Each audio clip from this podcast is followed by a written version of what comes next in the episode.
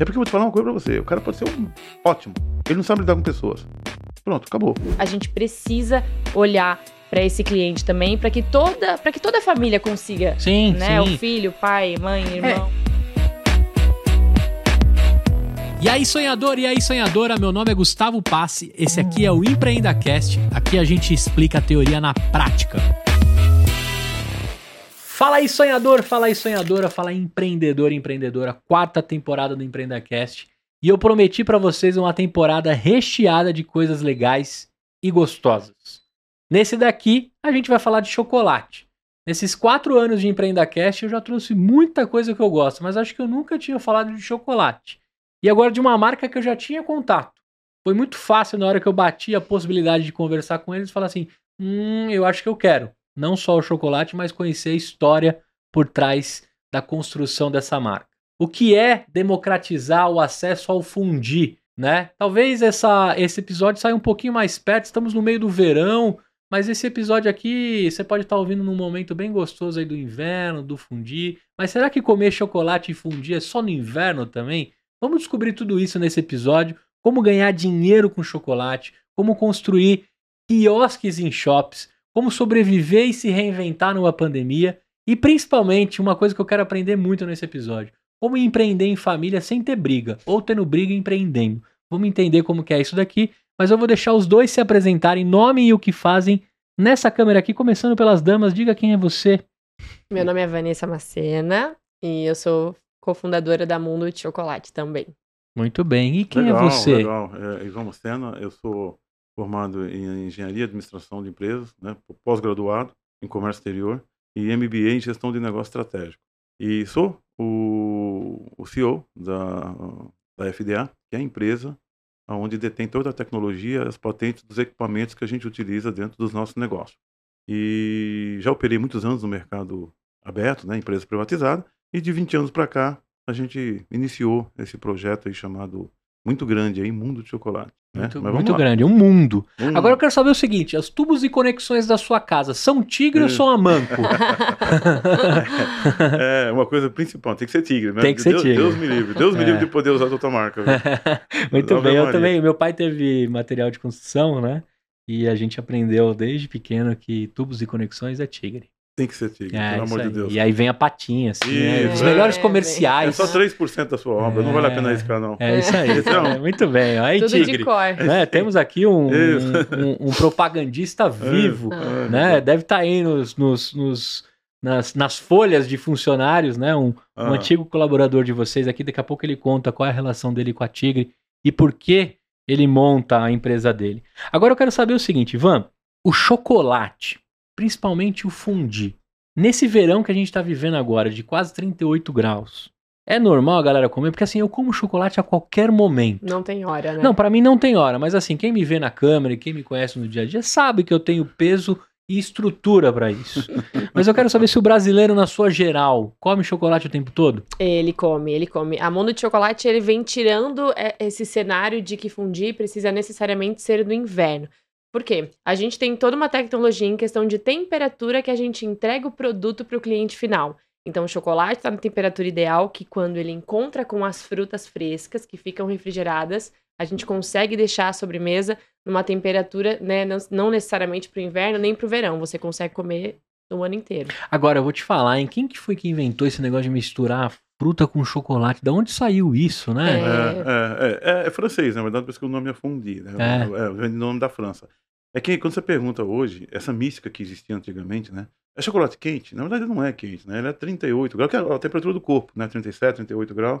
Sim. Então, a pegada principal é, é porque assim, ó, hoje a gente vive num mercado que tem cada vez mais as pessoas estão tomando consciência, né? Da, da- da- da- do, do que, que é bom para mim, do que, que é bom para meu filho. Então, esse mercado, ele é um mercado que não, não tem volta. Então, hoje, as nossas, é, é, os nossos produtos, eles são frutas, e são frutas naturais. Um chocolate, a, nossa, a gente tem uma parceria, na verdade a gente passa para falar nisso, a gente tem uma parceria com uma empresa belga, de origem belga. Que legal. Formulação belga. Que é um chocolate que não tem gordura trans, não tem gordura hidrogenada. Então, É um chocolate do bem. é um chocolate do bem. É, Então, você está pegando hoje um pós-alimentação é, saudável. Então, você está dando para o filho, você está adquirindo um produto saudável. E hoje é muito difícil a gente encontrar isso, né? Eu sou formada em gastronomia fiz curso de, é, de chocolatier, fiz o curso de gelato na escola francesa aqui em São Paulo. E quando você pensa em alguma sobremesa, todas elas, fora o nosso fundi, ou ele é base de farinha branca, né? Ou ele é um bolo, ou ele é uma torta, ou ele é um waffle, que todos são igualmente gostosos, mas quando a gente vem para essa pegada do natural, quando você entrega um chocolate sem adição de gordura hidrogenada, ele só tem a gordura do cacau. Ele é um chocolate nobre.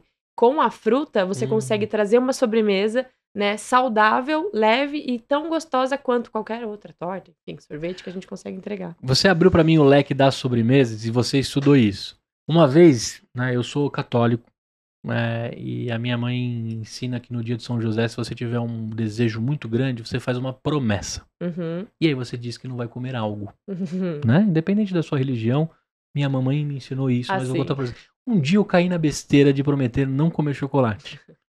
Acabou as possibilidades de eu me divertir na minha vida, de eu me alimentar, porque tudo vai chocolate, né? É, aham. Tudo.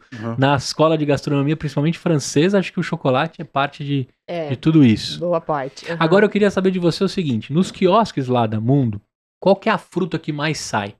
Porque eu tenho muito claro na minha cabeça, nas idas pra praia, quando eu também comia os fundis, Uhum. era o morango. Uhum. Uhum. Continua sendo morango? Continua sendo morango. Ele é o campeão de Aham. vendas. A gente tenta trazer, principalmente no marketing, quando, né, em, em toda a nossa comunicação, não só o morango. As pessoas têm que tirar, ah, porque morango, porque as outras são deliciosamente iguais. Eu, por exemplo, sou suspeita. Eu como manga com chocolate branco.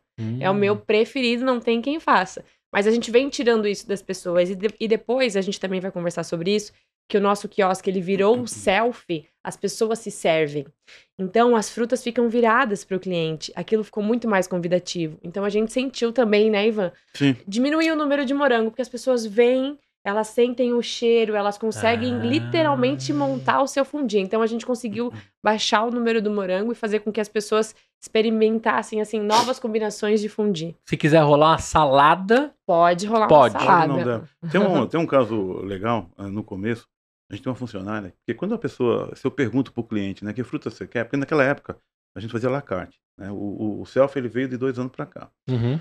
Gente- nasceu na pandemia, né? Nós Foi, vamos na falar sobre pandemia, isso. isso. Falar sobre isso. Então, a, a, a gente percebia que quando a gente perguntava qual é a fruta né, que o cliente quer, via de regra, as fotos que tinham em volta do, do, do, do empreendimento, do quiosque, normalmente é morango, porque ela tem. é, ela é melhor para se fazer as fotos. Então, normalmente o cara falava morango. E a menina falava para ele o seguinte: você não quer uma fruta que tem cálcio, potássio, vitamina B1, ou, é, B1, né, B2 e fibra? O cara fala, mas tem essa fruta aí? Tem, é banana. Banana. Minha Aí- favorita. Então, cara, aí você pegava e falava o seguinte: ah, então quero. O cara na curiosidade falava, eu quero essa fruta aí. Se tem aí dentro, eu quero. É banana. E depois que a pessoa come chocolate com banana, raramente ele sai daquilo. Ah, é. Porque é muito bom. Uhum. Agora sim, vai ser difícil a gente conduzir essa conversa sem eu sentir água na boca, É. beleza? E, e aí eu preciso te confessar um negócio. A banana é a minha fruta favorita. Uhum. A segunda mais favorita é melancia. A terceira já seria ali um abacaxi. Aham, né? Aí já começa a virar outras. aham. Esses dias eu comi um espeto de abacaxi Uhum. com chocolate branco. Meu amigo, Que combinação. é o meu campeão. Você viu que o morango nem apareceu né, no meu top 3. Aham. Pô, E aí, você falou dessa funcionária que oferecia. Isso. Sabe como que eu conheci o de abacaxi? Eu fui numa festinha do meu filho de escola. E aí tinha lá aquele monte de, de espeto de, de morango. Uhum. E tinha dois quietinhos de abacaxi. Só que tava tão sequinho, tão bonitinho, sabe? Porque abacaxi também tem que saber fazer, né? Sim. A gente que vai falar da dele. técnica Sim, de, de, de montar ali o, o, o seu fundi, a parada. Sim. Tava tão sequinho, tão bonito perto dos de morango que eu falei, eu quero esse negócio aqui. Ela cortou redondinho. Eu comi e pronto, acabou. Eu criei uma no- um novo vício. Agora eu entro nas pizzarias, eu como pizza doce, essas coisas, tudo com abacaxi, Abacaxi. abacaxi, misturado com raspinha, com etc. Aí, Ivan, eu sei que você tem 19 anos de experiência nisso. Nós estamos falando de um fundi. A gente vai falar também, eu queria cruzar um pouco do seu mercado com o do açaí também. Isso. Depois a gente falar um pouquinho sobre isso, porque o açaí, ele, ele tem essa consistência de misturar com a fruta, de ser um negócio pra você ir comendo no carro, no caminho. Uhum. Mas eu queria saber assim, até chegar no, no mundo de hoje, 19 anos atrás, você não tinha a mínima noção que o chocolate ia fazer parte da sua vida. Não. Como é que você funda esse negócio para depois a gente contar um pouquinho sobre os espetos, os tipos, a democratização e arrancar um pouco da engenharia que tem na sua família, sua e do seu irmão, na construção. Como é que nasce isso? Então, eu, isso foi em 2003, né? Eu morava aqui em São Paulo. Eu trabalhava na, na Tigre Conexões, por isso que A gente Eu- fez a brincadeira. inicialmente, né? Tubos Tigre. Na verdade, eu trabalhava na Tigres Pincéis, que é dona da a Tigre é, Tubos Conexões. A gente confunde, né? Existe a, a Tigre que faz o tubo e a conexões, né? E a Tigre Pincéis, que é você faz pincel mesmo, né? Todos os itens de, de pintura, né, É, Link? e na época eu trabalhava aqui em São Paulo, em Osasco, e aí eu fui convidado para ir morar lá no sul, né? Inicialmente fui para uma cidade chamada Castro, no Paraná, que não, não ficou legal, deu um 20 dias mais ou menos, eu não aguentei, qui- quis voltar, e aí me disseram se eu queria trabalhar em Joinville, que eu também não conhecia. Mas fui para lá. Fui para lá e fui trabalhar na Tigre eh, Conexões. E ali eu percebi que era uma cidade, na época tinha 300, 350 mil habitantes, na época, hoje está com 600.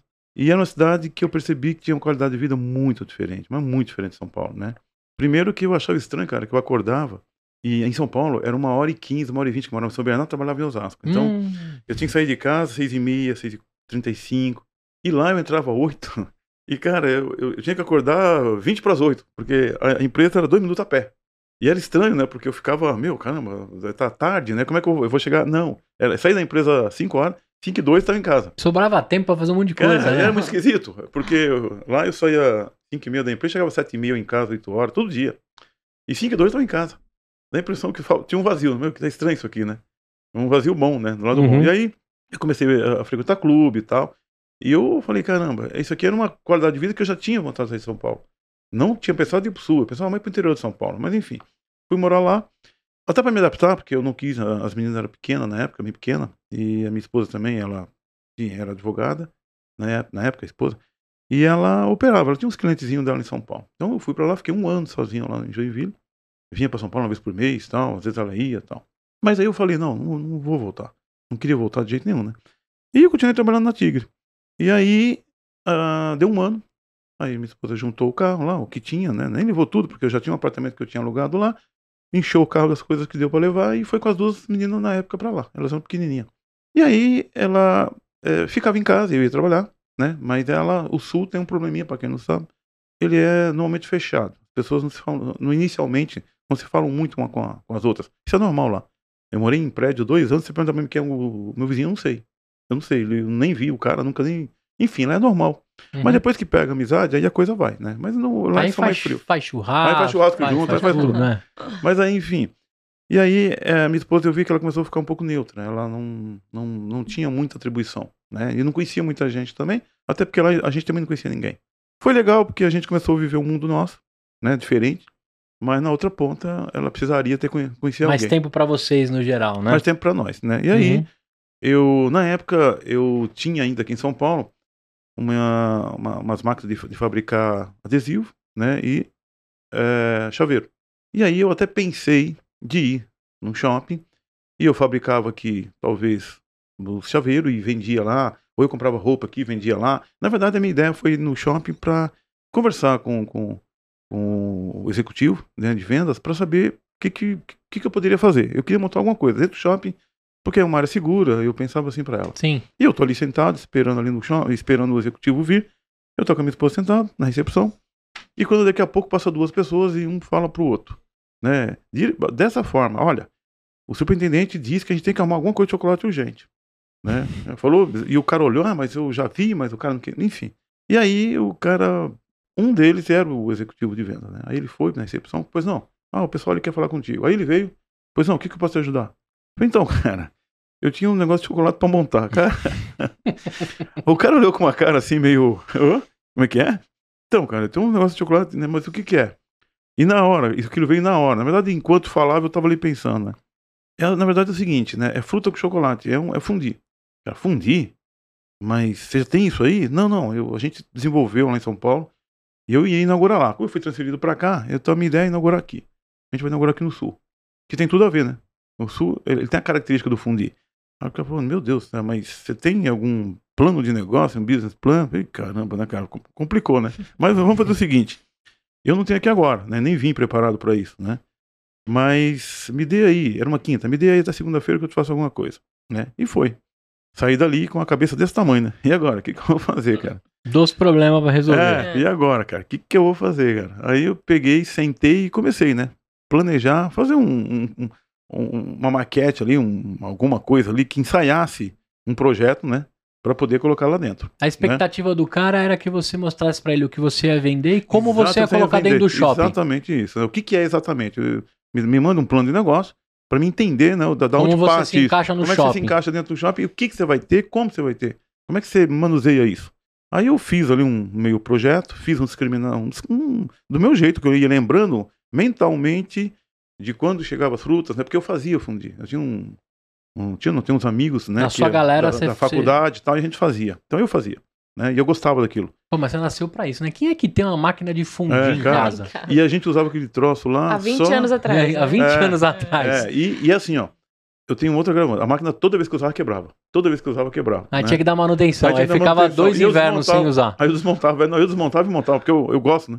Aí eu desmontava e montava. Engenheiro que sou. Tanto é, tanto é que quando eu fui trabalhar no shopping, a máquina trabalhava dois dias, um dia assim e dois não. Só que eu ia à noite, cara, eu, eu desmontei aquela máquina muitas vezes. Eu fui remontando ela aos poucos, né? E entendendo, né? Porque ela não é feita para trabalhar em, em escala de, de, de 14, 15 horas por dia. Praticamente industrial, É né? industrial, é, industrial. É, industrial. Ela é feita para atender residência, né? Ah, uma galera, né? galera. Sete amigos e, e oito palitinhos. E A quando aquece, desliga, né? Então, quando aquece, desliga. Ao contrário, quando aquece, é que ela precisa dela aquecida para poder operar. Então ela aquecia e tinha que desligar a máquina porque ela não aguentava muito tempo, né? Mas ali começou. Aí e- eu, eu peguei e mandei para ele um, um- mais ou menos ali uma, uma maquete do que eu tinha mentalmente ali no plano de negócio, desenhando mais ou menos o que tinha dentro do, do- da operação, né? E aí eu mandei para ele e aquilo ficou. Eu mandei para ele na segunda-feira à tarde, já nos 45 segundos do tempo, eu lembro. Quase o cara indo embora, já, já meio de propósito, né? Falei, "Mas o cara vai xingar, que ele xinga amanhã, né? É Hoje, hoje, pelo menos, ele não vai me ligar. É, mas me cumpriu o prazo. me o escrachando. Não vai me ligar me escrachando, né? Tá, tá falando sério, não. Né?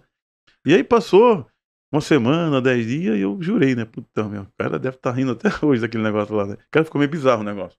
Vou ter que ir em outro shopping agora pra fazer o que É. eu realmente ia fazer.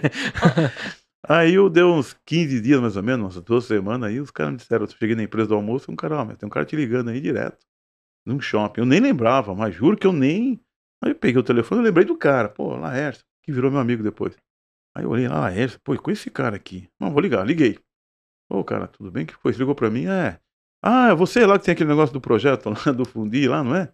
Ah, sim, sou eu. Então, cara, seguinte, a gente conseguiu um espaço aqui, bem na entrada principal aqui lá embaixo, naquele mall ali. E assim, ó, manda já o projeto aí que vai pra executiva. Manda o quê? Projeto, cara, já manda o projeto. Ah, o projeto, né? Sim, eu mando o projeto, cara. De brincadeira, né? Falei, cara, vou o seguinte, é, tem alguns acertos que eu preciso fazer. Me dê uns 3, 4 dias aí, cara. Pô, cara, mas não vai demorar assim, a gente precisa do meio urgente. Me dá uns 4 dias aí que eu faço. aí, É porque o projeto Foi. envolve tudo, né? Cara, Arquitetônico, aí- elétrico. aí você tem que materializar aquilo que você tem na cabeça. Na cabeça é fácil. Entendi. Papel Era o, aceita pró- qualquer é, coisa. era o próximo passo do, do que você É. prometeu. É. Ah, E agora, desde o começo, a ideia era ser um quiosque. Era, é- era porque, é assim, ó. é, o valor era muito baixo, eu- o que eu tinha pra pra investir. né? Entendi. E loja eu sei que precisa de reforma, precisa comprar ponto, né? Loja Entendi. fora da realidade. E o quiosque, ele é muito prático, ele é fácil, eu, eu posso remover ele a hora que eu quiser. É, Então, a essência de quem for montar uma marca ou quem for adquirir uma franquia de vocês, a gente vai falar disso um pouquinho mais pra frente, é que o quiosque ele é ele é praticamente móvel. Mutável, né? Ele ele é mutável. mutável. A palavra é essa, Essa é mutável. Sim. É, é um bem que é o seguinte, se não deu certo aqui, levanto ele e levo para outro lugar. É como se fosse a carretinha Uma de um carretinha. carro. É. E a loja? A loja der certo, você faz o quê? É, porque o shopping, ele é muito rotativo, né? Um dia você tem uma loja âncora próximo do quiosque, o outro dia você não tem mais. Um dia a escada rolante leva para o seu ponto, e no outro eles invertem as escadas rolantes. O shopping tem essa dinâmica. Então, o quiosque, a gente tem essa, essa né? A gente Essa É consegue- como se você tivesse um cômodo seu. Você comprou um Exatamente. cômodo É, empreendedor. Exatamente. Pode prosseguir. Então, cê- cê- a primeira fase lá pro Laércio, você mandou pra ele uma ideia rabiscada do que seria. A segunda, ele já queria ponto de Ih, eletricidade. Já queria que materializasse aquilo, né? E a sua maquininha da galera fazia parte do E é projeto. é uma maquininha era o que eu tinha na cabeça, né? Eu, eu fui lá, peguei as medidas que eu tinha, mandei o cara deixar uma área disponível para ela. Aquela que quebrava, né? Ela que Hum. quebrava. Eu entrei na internet, vi uns freezer lá, com quase medida tal, para caber um, um freezer, né? Eu Até hoje do, do, do freezer, enfim. Cara, aí depois eu ficava pensando, tá, como é que eu vou fornecer fruta, né? Como é que vou fazer isso aí, cara? Ah, tem cuba, umas cubas, porque eu já tinha visto por aí aquelas cubas que tem em restaurante e tal. Ah, vou comprar umas cubas, mas como é que eu encaixo? E aí começa a vir a dificuldade. No papel, o papel aceita. Ah, aceita tudo. Aí, meu, põe aqui o encaixe das cubas, põe refrigeração por baixo, coisa linda, cara. Mas vamos mandar isso aqui. Eu duvido que esse cara vai aprovar esse troço aí, mas vamos lá, vamos mandar. E aí, a gente fez, né, esse meu projeto, fiz com meu irmão. Seu irmão aí? engenheiro. É, ele é, engenheiro, ele é engenheiro mecânico. E aí ele pegou, a gente mandou, e cara, o negócio ficou bonito aqui, até que não ficou feio não, tá? Vamos ver o que, que vai dar, né? Hum. E mandei. Mas eu juro pra você que eu tava até com medo, eu tava quase rezando pro cara não aprovar. Porque eu falei, meu, como é que eu vou fazer? Aquilo no papel foi muito, foi muito lindo. Mas, enfim. No pior ia nascer uma empresa de quiosques. É, no pior ainda não vai poder quiosque. É. E aí eu mandei. Eu lembro que eu mandei é, é, nos quatro dias de novo, eu ac- acabei cumprindo, sempre no último horário lá, eu acabei cumprindo. E aí o cara falou assim: olha, cara, passei aqui pro subintendente, o cara gostou. Aí você tem aí 15 dias, duas semanas, pra fazer a instalação. Que da hora, eu gosto Só prazo disso. bom, É, né? Eu gosto Só, disso. é. 15 dias. E Não, claro é que que você eu- entregou no eu 14 comecei, quarto. é, eu comecei brincando, pior que a coisa tá, tá de brincadeira, mas a coisa tá ficando séria, né? Falei, caramba, cara, pô, como é que fazer isso aqui em 15 dias? E uma que, o que tá lá não é a realidade. Muita Agora uma pra pausa. E a sua esposa nesse tempo? Como é que você dividia isso com ela? Porque Então. teoricamente essa, essa empreitada seria pra ela ter essa, Isso, essa nova junto. empreitada, isso, viver junto. Isso, aí... O que ela pensava disso? Porque até então você estava entregando um sonho e, um- e materializando e quem ia operar era ela. Ela, é. ela me acompanha. É que não, aí envolveu muita área técnica, né? Então ela não se envolve. A ideia era o que, que é? Era construir e começar a colocar ela lá dentro para ela administrar isso. Ah, entendi. Então, entendi. porque tecnicamente ela não ia se envolver muito, né? E aí eu peguei. Quando o cara falou isso, eu falei, meu, agora a coisa ficou séria. Aí eu peguei, fui na, na TI, pedi para ele, pros caras, ó, me dá uns quatro dias aí, né? Que eu emendo com o final de semana. Eu vou para São Paulo, cara. Por quê? Porque eu, eu tô com um negócio aí, uma bucha gigante, né? Eu tenho que desenvolver algo que não existe. E aí tem uma empresa, tinha não, tem lá em Santo André uma empresa, que o cara fazia os quiosque pra tigre, ele fazia quiosque pra evento, ele faz feira. Aí eu sentei lá do lado do cara, eu conhecia ele, né? Ó, cara, tô com uma bucha aí, é o seguinte, preciso de um quiosque, aí eu vou ficar aqui. A gente vai fazer junto. Aí eu, tá, o que, que você tem na mão aí, pronto? Aí eu tinha um esboço, fez um croqui. Pô, tá, tá de piada, isso aí não é projeto. É projeto, cara, tá louco? Tá aqui e aqui o projeto, ó. Cara, tá brincadeira aí, né? Como é que a gente vai fazer? Cara, a gente vai sentar e agora a coisa tem que ficar séria. E a gente começou, né? Tá, mas o que, que você quer que vá? Tá, eu preciso de dois. Pode ser dois e dez? Cara, pode ser qualquer tamanho. Até três metros se você quiser, pode fazer. Só que lá eu tenho uma área de seis metros quadrados que o shopping me deu. Seis até sete. Então tem que ser dois por três, mais ou menos, vai. Então, vai lá, dois. Tá, beleza. Ok, com 90 de altura, tem que ter um balcão, tem que ter os encaixes assim para as máquinas entrar. Só que eu tenho que ter um, um outro balcão para ter a, a caixa registradora para poder receber o dinheiro. E preciso de uma refrigeração. Tem que ser uma área que, uma área que refrigere, porque as máquinas aqui dentro não podem aque- aquecer muito. Então você tem que fazer ela ventilada. E foi indo. Ah, tá, isso aqui precisa de umas cubas aqui direitinho. Agora precisa de um expositor aqui para as pessoas verem que a gente vende também ah, um pouco mais de coisa, né? A gente tem, normalmente que acompanha fundir, eu lembro, a gente tem aquele MM, sabe? Aqueles, Uhum, uhum. aquele pó de, de amendoim. né? Confeito, Confeito. pó. Sim, sim. né? E a aguinha, né? A aguinha Ah, é água claro. Pra época, uma. Pra né? tirar ah, aquela garrada que dá depois do na chocolate. época, a gente vendia todos os tipos de, de refrigerante na época, né?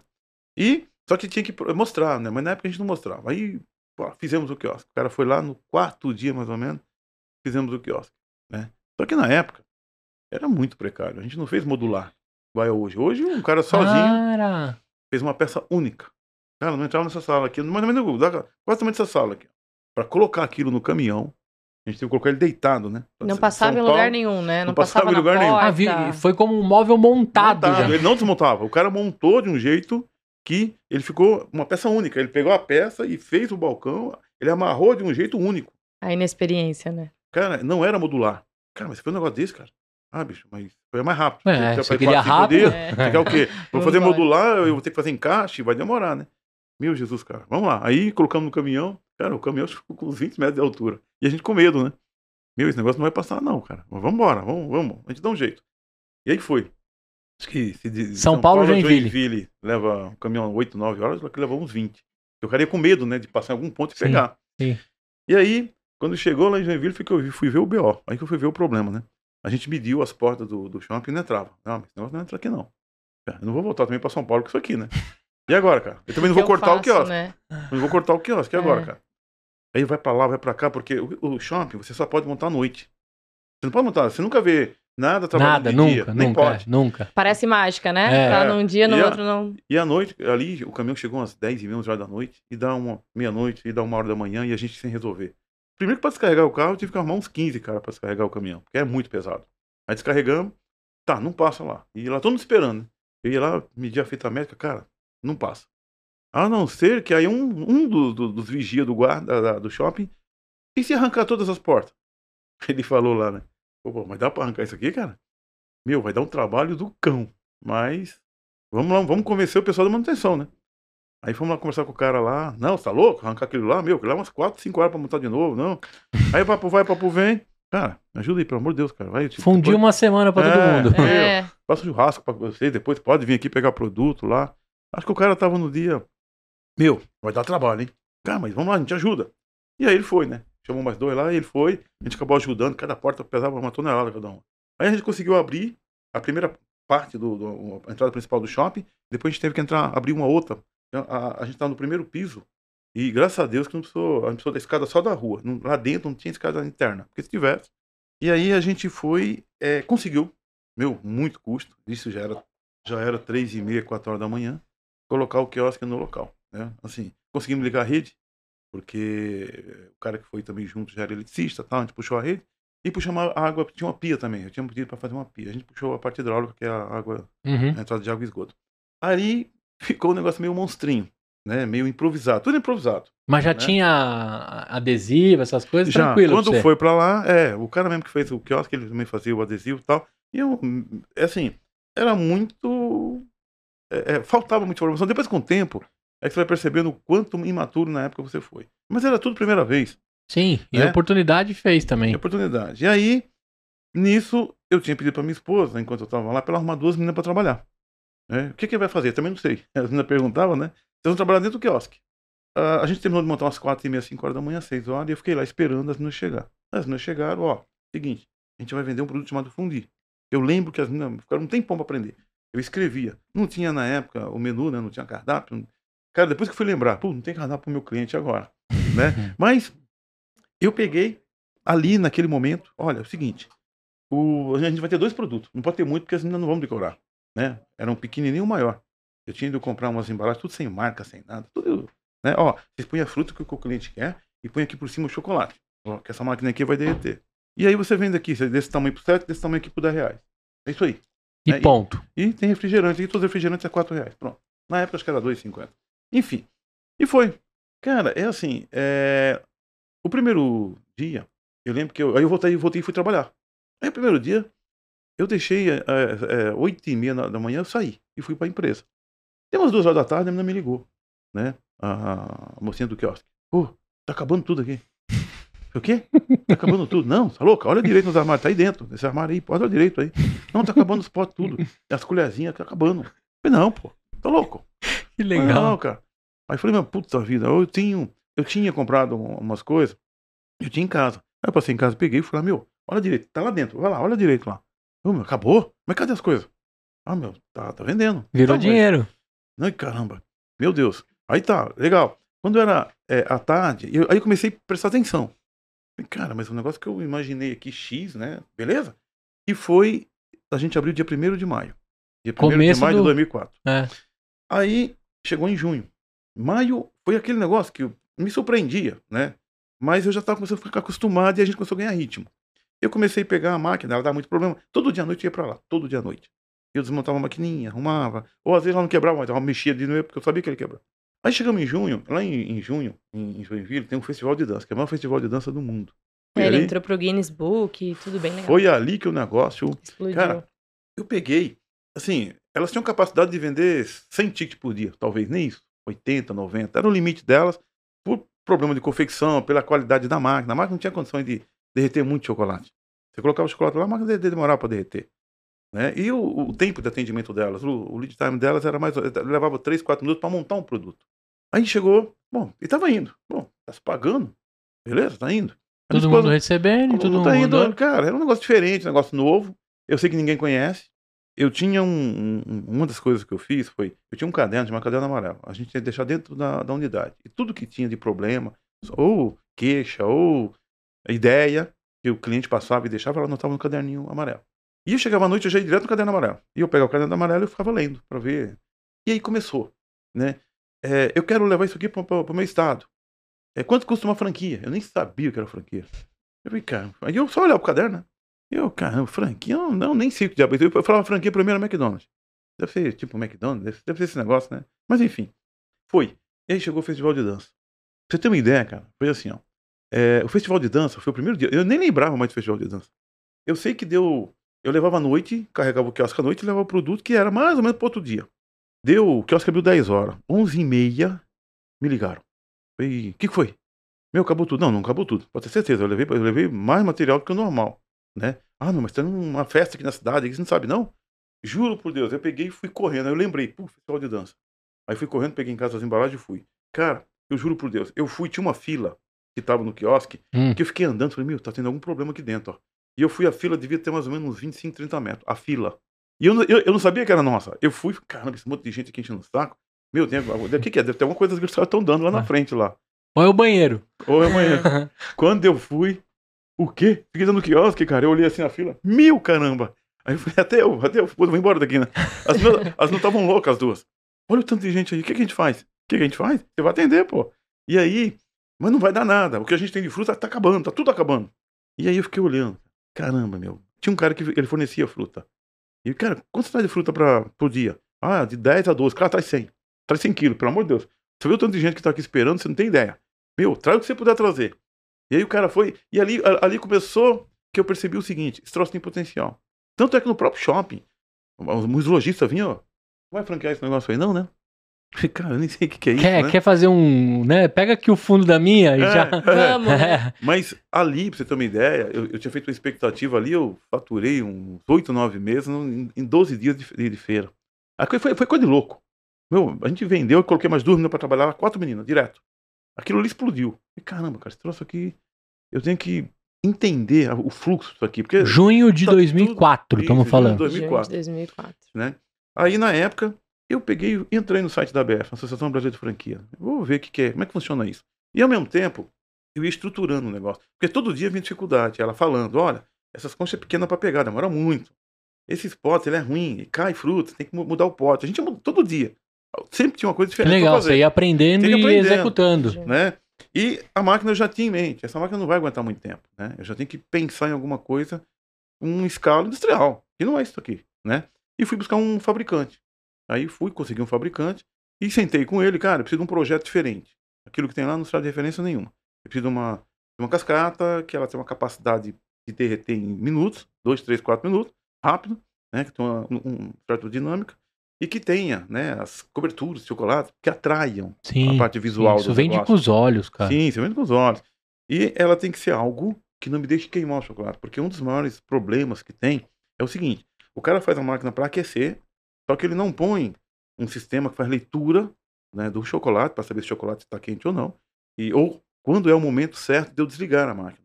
Porque ninguém fica ali ligando, desligando a máquina. É aquela máquina pequenininha que você compra, ele vai lá e esquenta. Ele vai esquentar até a resistência aguentar. É. E ali, E aí o meio fica. e o chocolate. queima. Né, Perde a qualidade. Exatamente. Chega um ponto, né, 43, 44, 45 graus, que ele começa a se prejudicar se você é, é, deixar Não, e aí estraga, né? Porque ele. Estraga, É, é, o É, choque não sei blue. se ele. Sim, É, antes do cheiro do queimado, ele perde a fluidez, ele perde a cremosidade, É, ele vai aí começando ele- a ficar a se separar. É como se fosse se separando dos componentes. Isso, aí. Fica, Não fica legal. É verdade. É não verdade. fica legal. Isso Então, acontece muito quando você vai numa casa de fundir que é com a. O cara controla com a vela. É, isso, Ali pra dar isso. errado é. Exatamente isso. É, é dois clientes que ele passa a atender a mais na mesa, queimou o Pronto. seu. É isso aí. Exatamente. Então, quando a gente fez, a gente pensou em estabilizar uma com vários sensores. Então, as nossas, ela tem leitor, ela tem, ela tem um cérebro, ela tem sistema de inteligência.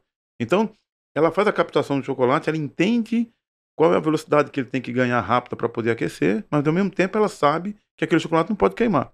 E ele tem uma, uma, uma, uma queda de, de, de, de calor muito grande, porque ele sai do tanque, ele vai lá para lá a cascata e ele desce. Então ele sai de lá com 44, 43, aí quando ele sobe, ele vai para 32, 33, aí ele desce de novo. Então a máquina, ela fica o tempo todo lendo ele e ela sabe exatamente o momento que ela aquece e o que ela refrigera ele. Mas o efeito da cascata, além de ser vendedor, ele também faz parte da sua engenharia. É, exatamente. Ele, ele, ele tem uma lógica aquilo lá. Ah, tá. Não tem é uma só. lógica. Não é só subir e é. descer, Não é só sobe e descer. Não, não. É entendi. bem diferente que você. Ah, eu vou comprar uma maquininha. É que, na verdade, é, é ali que você mantém a qualidade do chocolate. É ali que você pega todos os detalhes técnicos dele e faz com que nada afete toda a, a- A a estrutura, estrutura né? de chocolate. Que Isso. pensando lá na escola é justamente alguém o tempo todo Isso. garantindo o Exatamente. ponto do É chocolate. o Isso, ponto do chocolate, exatamente. Então, fizemos assim uma máquina, né? Eu consegui. Esse cara levou Mas isso já- 90, isso, ele levou uns 90 dias. Durante esses 90 dias, aquela máquina que estava lá foi uma verdadeira escola.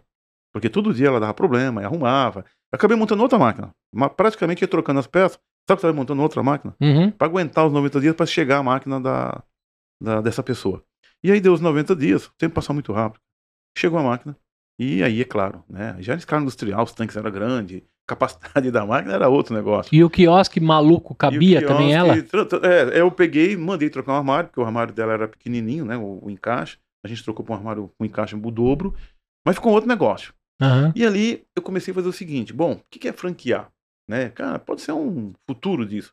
Aí eu peguei, entrei no site da BF, mandaram, Nesses 90 dias ou 120 que você já estava. é, já tava 30 já. Tinha concorrente já querendo Não, fazer, alguém não. tentando copiar, não deu tempo. Cara, é, eu vou te falar, até hoje, Ah, a gente não tem, hoje a gente tá com 85% do market share, nós não temos ninguém que tenha cascatas igual as nossas. E eu sei o porquê. Não, mas nenhum, nenhum espertinho falou assim, cara, eu vou enfiar um negócio aqui, vou derreter na panela mesmo, mas vou pegar a sobra tem. dele. Tem, mas começa e para. É que na verdade, assim, ó, é, os 20 anos, ele ensina muito mais do que só ter o negócio. É que na verdade, assim, ó, a gente tem um treinamento muito forte.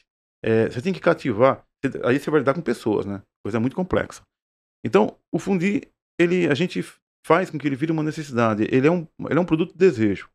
Né? A gente chama Uma de fundi. satisfação. Sim, ele é, É. é, Ele é, é o fundi é satisfação. satisfação. Mas não, não é só o fundi. Você tem um Eu chego a me atendimento. arrumar pra comer fundi. É. Você tem um sabe, eu atendimento. falo, pô, é a hora agora, Você pega fio, se tem, alonga. você tem atendimento, tem postura, você tem limpeza, você tem organização. É que a coisa ela é muito mais completa. A pessoa tem que ir lá, o cliente, né? Satisfeita. E nosso cliente é a mulher. Porque nós estamos dentro de shopping. Você não vai ver homem, homem andando de loja em loja em shopping. Não existe. Isso é mulher. 85% é, é mulher. Então, Tem os homens, né, que são bem fãs, mas a grande maioria, É mulher. assim, que a Puta, gente eu vê... faço parte dos 15%. É, e então- aí, e quando o cara vai, normalmente ele vai com a mulher.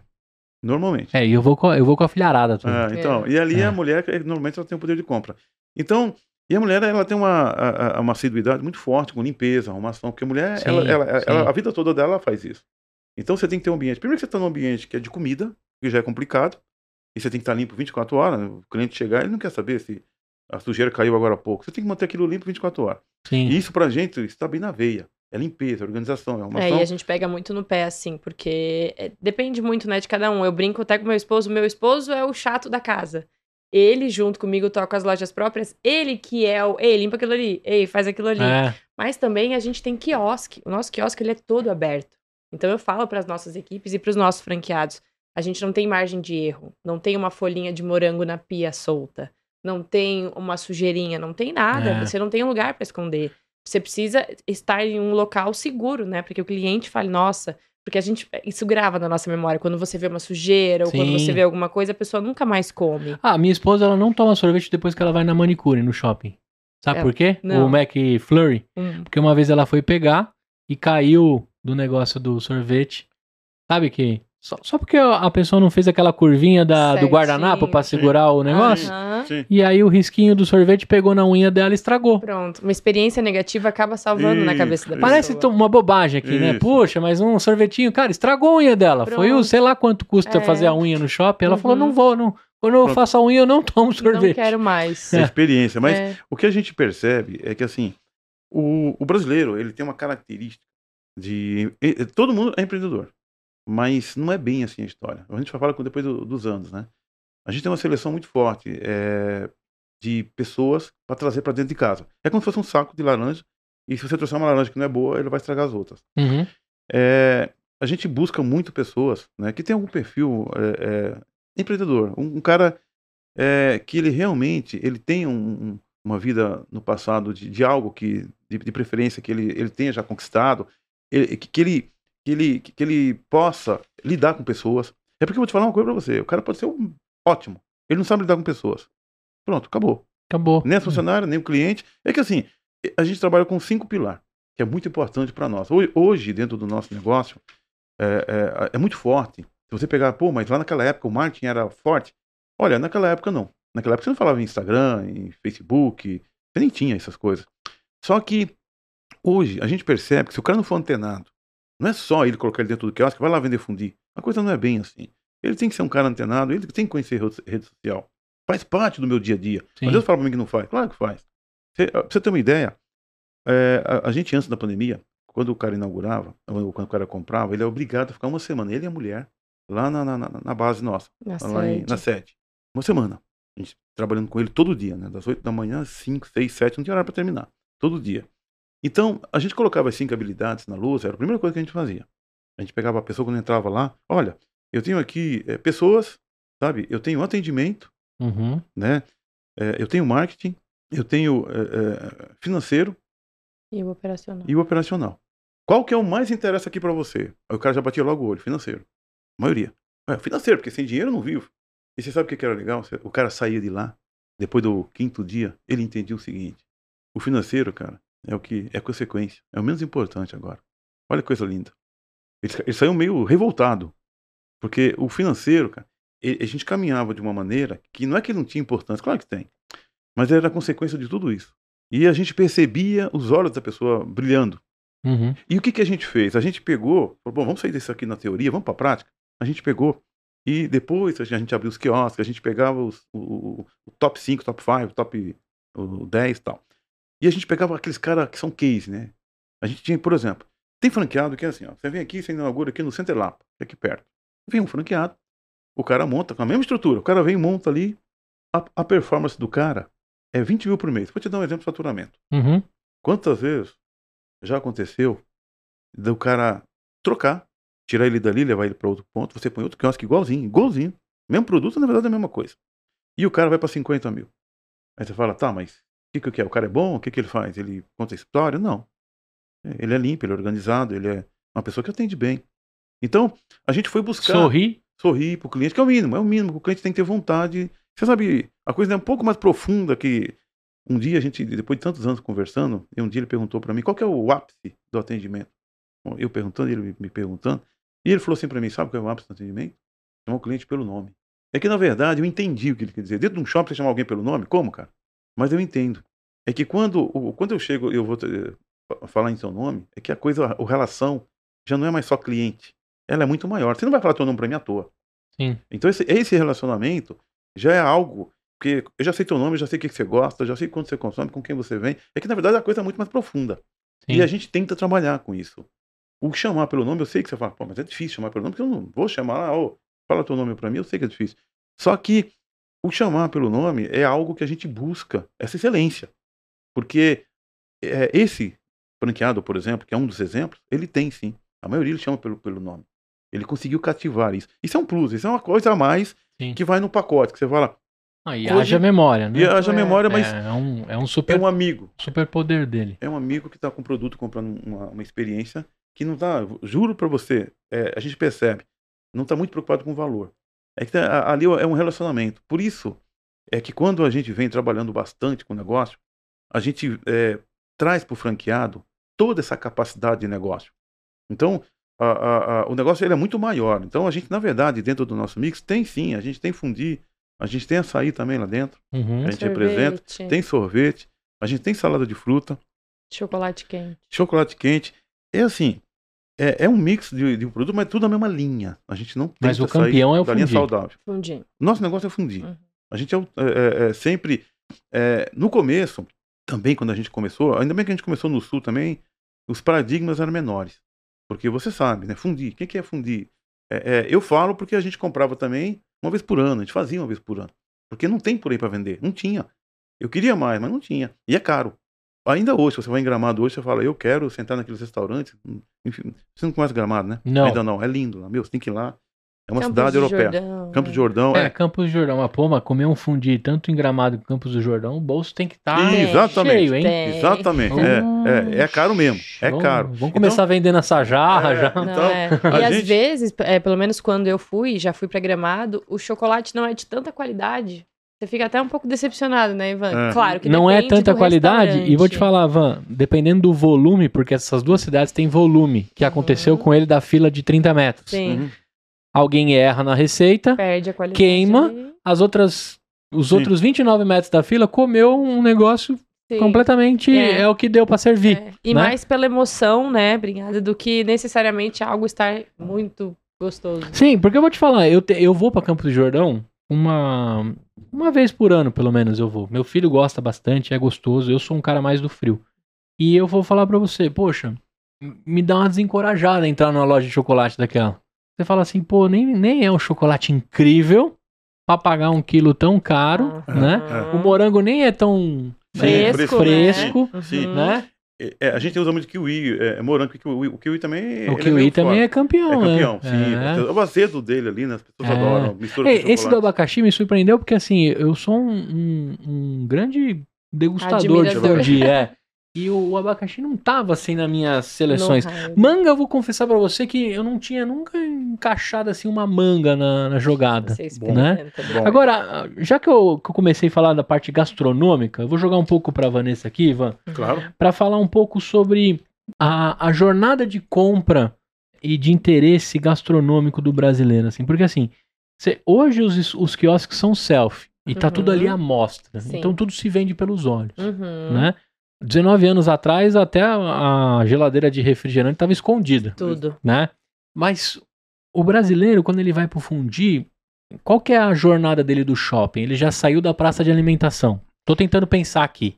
Por que, que ele deixaria ali alguns, alguns reais com vocês? É, a gente tem dois, na verdade, perfis, né? Um é pós-refeição, Tá. e que é realmente entra a sobremesa, né? Que você Tá. acabou de almoçar ou jantar, ou fez um café e você tem aquele docinho que se encaixa também, porque não é uma sobremesa muito pesada, né? Então, como você monta, você pega a quantidade que você quiser e você monta Tô como comendo você fruta. quiser. Tira uma É, foto e manda pra É, nutricionista. e tem aquela assim, ai, tô de dieta, eu sei por mim. Vou pegar um morango com chocolate meio amargo.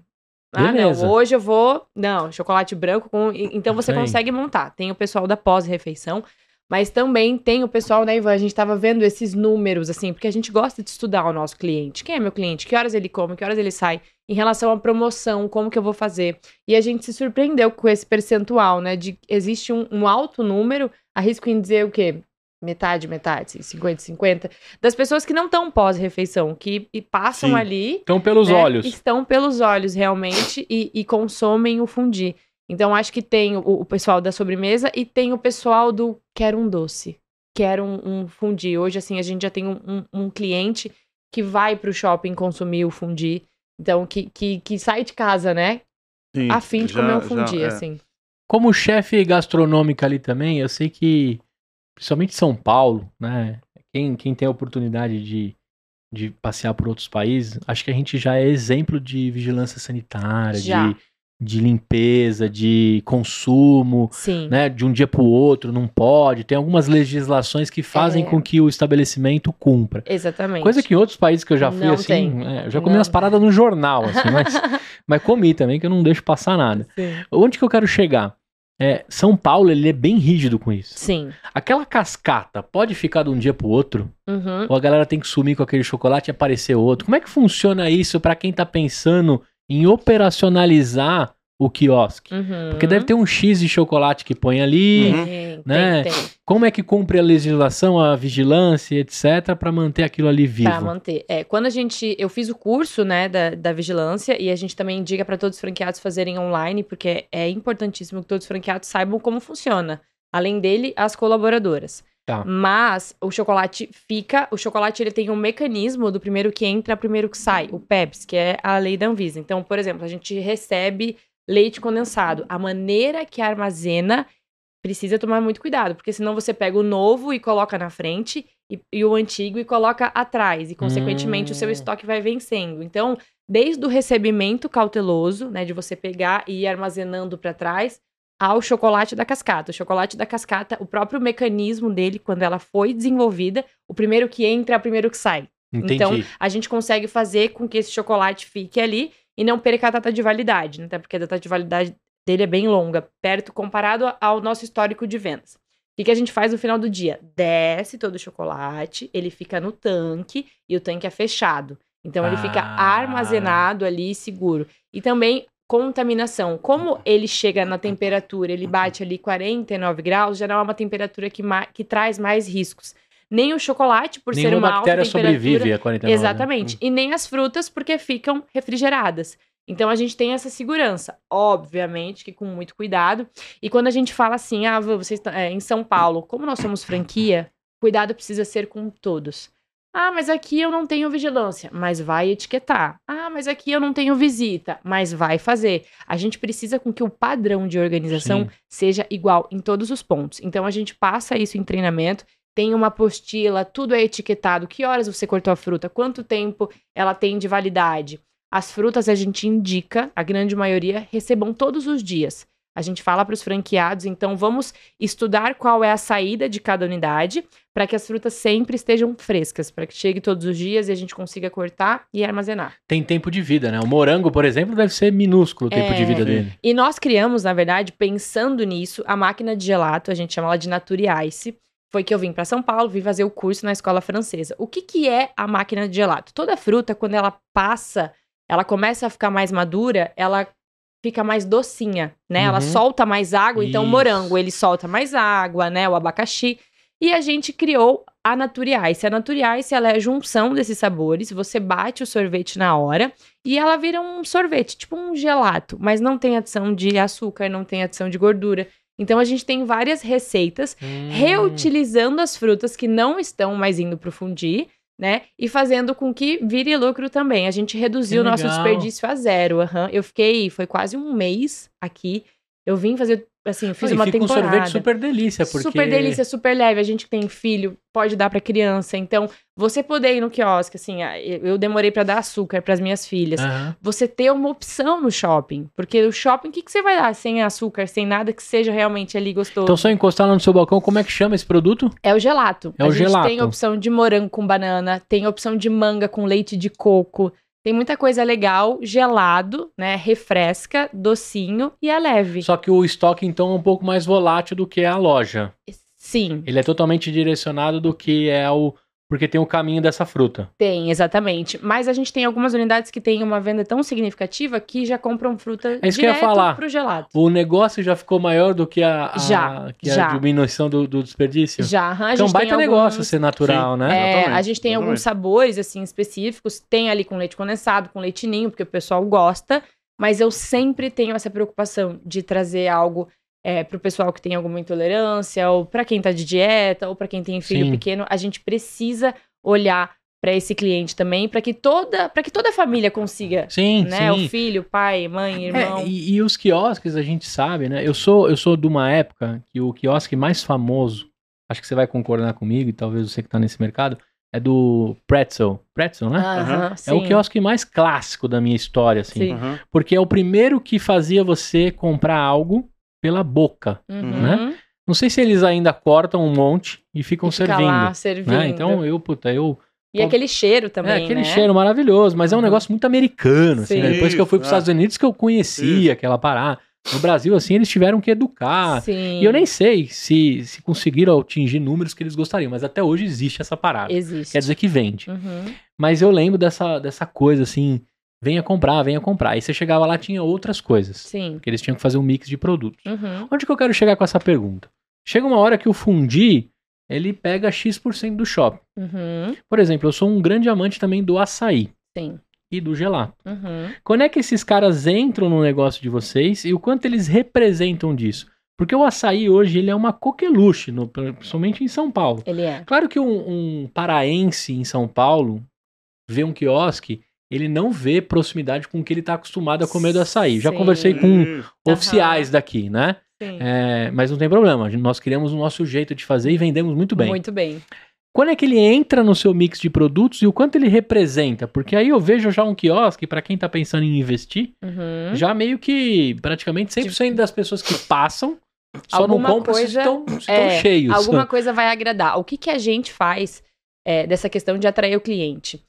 Sempre em treinamento, em final de semana, a gente tem colheres de degustação e a gente faz com que os clientes experimentem o chocolate, porque é certo, ele pode não levar naquele dia, mas ele vai ter a memória daquele sabor, porque é um chocolate diferenciado, é um chocolate sem adição de gordura. Então, ele experimentou, ele vai ficar na memória do cliente. Então, eu falo para os colaboradores e para os franqueados: os clientes precisam experimentar o nosso chocolate. Tá? Então, depois, dito isso, a gente, né, obviamente, apresenta o fundi. E como a gente vem trazendo para esse mercado? Ah, porque tá calor, o que, que a gente vai fazer para tirar, tirar, né? Pra gente apresentar esse produto de açaí e de sorvete. Ele entra junto no selfie, então ele é visível, a pessoa se serve junto. Isso é muito interessante também. E o que que acontece? Ele fica num freezer e a gente precisa literalmente abrir o freezer para o cliente ver. Então a gente oferece, ah, eu tô, o que que, né, o que que você gosta? Eu gosto de açaí. Nós temos. Então essa questão da pessoa montar como ela quer junto com o fundir, é aí que tá o segredo do negócio. Então a pessoa vai comer Hum. açaí com fruta, com chocolate, com. Ela monta um fundi barra açaí. Como é que eu pago tudo isso sorvete. depois no final? No final é pesado. É, a gente tara pelo maior pote, né? Então a pessoa pode se servir ali com o tamanho de pote que ela quiser. Ele se serve no final, pesa e acerta. Que Você legal. falou de, de É. mercado, é assim, ó. Ah, É, a gente fez muita feira na BF. A gente fez umas 6, 7 anos de feira na BF. E eu vou te falar uma coisa pra você, que a gente aprendeu, eu acho que a gente aprendeu muito. É assim, ó, eu vi muita empresa é. Frozen. Você deve lembrar de quantas Lembro, lojas assim, lembro, tá abrindo lembro, aquele negócio lá. lembro. Tinha aquele sorvete de bolinha também, também. Lembra? Chá. Já. Meu, teve uns 7, 8 caras que. A paleta mexicana. Paleta Cara, é, cookie. O que eu vi é que, na verdade, o que, que eu percebi... Agora estamos numa coqueluche de donuts, hein? Voltou. Isso. É, voltou os donuts. Mas eu voltou. vou te falar uma coisa. é e o Homer verdade- Simpsons volta junto É. também. Então, é que na verdade a gente tem que tomar um cuidado, é, é isso, né? É, é, três, quatro, é até cinco anos. Isso eu, eu venho acompanhando, eu tenho conversado com muitas pessoas. A gente mede o negócio depois de cinco anos. Porque vir vender e ficar lá, blá, blá, blá, fica. Vamos ver depois de cinco anos. Até cinco. Se o cara aguentar cinco anos, é porque o negócio vai vingar. Passou a arrebentação. É, mas ele- essa maturação dele, a gente percebe, e eu conheci muita gente que pôs muito dinheiro. Eu até tava olhando, um- tem um chá, que acho que são as máquinas que mexem, assim, que eu vi, uns oito anos atrás eu vi fazendo Tô isso. ligado. Eu acho Eu que vi isso na abriu- Coreia. Eu acho que abri uns 20 disso aí, 30 no Brasil, e agora aí sumiu. Nunca mais ouvi falar. E agora eu fui num shopping e eu vi de novo. Sim. E o mesmo, a mesma coisa, igualzinho. É que assim. É, O mercado se renova. o, né? o mercado se renova, e então, é assim. é, você tem que ter uma capacidade, você tem que se reinventar o tempo todo. Sim. Né? Eu, você falou do Frozen. ah, ah, eu, eu lembro na época do Frozen, o pessoal investiu em loja. Loja, loja é muito, é muito dinheiro, porque você tem que reformar a loja. Não tem loja pronta pra você. Não existe É. isso. Eu chego lá, tem que fazer a loja pra mim. Aí pode pôr muito dinheiro. E quebrou todo mundo, não sobrou ninguém. Então, é, quando a gente pensou muito, é uma das preocupações, apesar de, eu ter pulado uma, uma, uma infinidade de, de etapa aqui, porque quando a gente. é, eu, eu tinha meu emprego e eu tinha que pensar: o que, que eu vou fazer da vida? Eu vou continuar trabalhando? Porque não tinha como ficar nos dois. Então, é justamente aí que eu queria. Porque assim, vamos lá. A gente falou de um, de um cargo e de uma responsabilidade. Legal. É, Você criou a sua família, as duas meninas, né? Você foi para outra cidade. Diante de um fechamento aqui, que você recebeu o convite, ou seja, você tinha um cargo uhum. bacana, salário gostosinho, quentinho, tinha condições de manter duas, duas cidades. uhum. Quando é que você tomou coragem de Isso. largar? Quando é que Então, foi isso? É exatamente isso. É que na verdade assim, ó, eu, eu já tinha, sempre tive a cabeça meio de reinventar, eu, né, eu já fabriquei muita coisa, eu sempre tinha uma oportunidade, é, vontade de poder ter a minha, eu deixava, eu pensava o seguinte, né, eu deixava muita gente rica. E eu não deixava eu, né? E eu não, não rica, mas uma situação melhor. A empresa, ela, ela tem uma diretoria que é totalmente profissional, e a diretoria de 3 em 3 anos, 4 em 4 anos, ia trocando. E cada vez que trocava a diretoria, você rezava todo dia um Pai Nosso, porque você não sabia se ia ficar na equipe, né? É igual o presidente. E aquilo já aquilo vai saturando, porque três anos troca um diretor, né? Os caras são assim. E aí o cara que entra, ele traz a, A, tru- turma a tru- dele. a tru- Igual a o técnico dele. de futebol. A trupe dele. Aquilo, cara, eu já tinha passado por umas, umas duas daquilo, porque eu já tava seis, sete anos lá. Mas eu tinha quase certeza que na próxima não ia passar, não. Eu, eu achava aquilo, né? E eu também pensava, meu, é, eu, eu preciso ter essa capacidade, né? De, de- a idade vai passando, eu tinha que ter aquilo pra mim. E aí, cara, eu, até quando eu fui morar lá em Joinville, eu fui eu, meu diretor, né? Que foi comigo, que era, o meu amigo. Uhum. E uma secretária lá, que a secretária ficou um mês também, não gostou, porque ela não tinha balada, não tinha nada, e, e voltou pra São Paulo. Ela E queria vazou. diversão. Meio diversão. Achou que outra Um cidade. mês, ah, É. esses três ela falou, esse troço aqui não vai ficar não, cara, não tem as baladas, enfim, volta pra São Paulo. E esse diretor meu, o dia que eu fui conversar com ele, porque assim, cara, eu, eu, eu tô querendo ir embora. Eu, eu, assim, eu não tô legal. Eu, eu não sinto. Eu, eu sinto que a minha alma tá lá. Eu não sei. É, eu- é lá. Eu, eu- só que lá eu vejo que tem tanta coisa pra melhorar e eu não consigo, porque já vou lá de tarde, já. Eu, vou lá 10, 10 e pouco, a hora que tá fechando, 11 horas, fica até meia-noite, às uma hora da manhã. Só que eu já tenho que trabalhar no outro dia cedo, eu não, eu não tenho cabeça. E eu queria me dedicar lá. Então, eu vou, eu vou ter que largar tudo. É, meu, o que eu escutei, você não tem ideia. Você é louco, cara. Meu, eu escutei isso muitas vezes. Você tem emprego aqui, bem ou mal, você tem o teu, né? Vai vir final do mês lá, você nem sabe o que vai acontecer. Fala, você nem sabe se aquele troço vai vingar. Outra, ninguém tem aquilo. Meu, você é louco. Isso que eu Fundir, que É, loucura. Cara, esse negócio é, é, é momentâneo. Ó, você vai ver, esse negócio não vai funcionar. Agora eu fico pensando, né? Alguém agora, nesse exato momento, Então, num quiosque pega- seu, né? Comendo, fundir. Aí você pega, você fica pensando com aquilo. Porque, na verdade, quando você vai tomar decisão solteiro, é só você.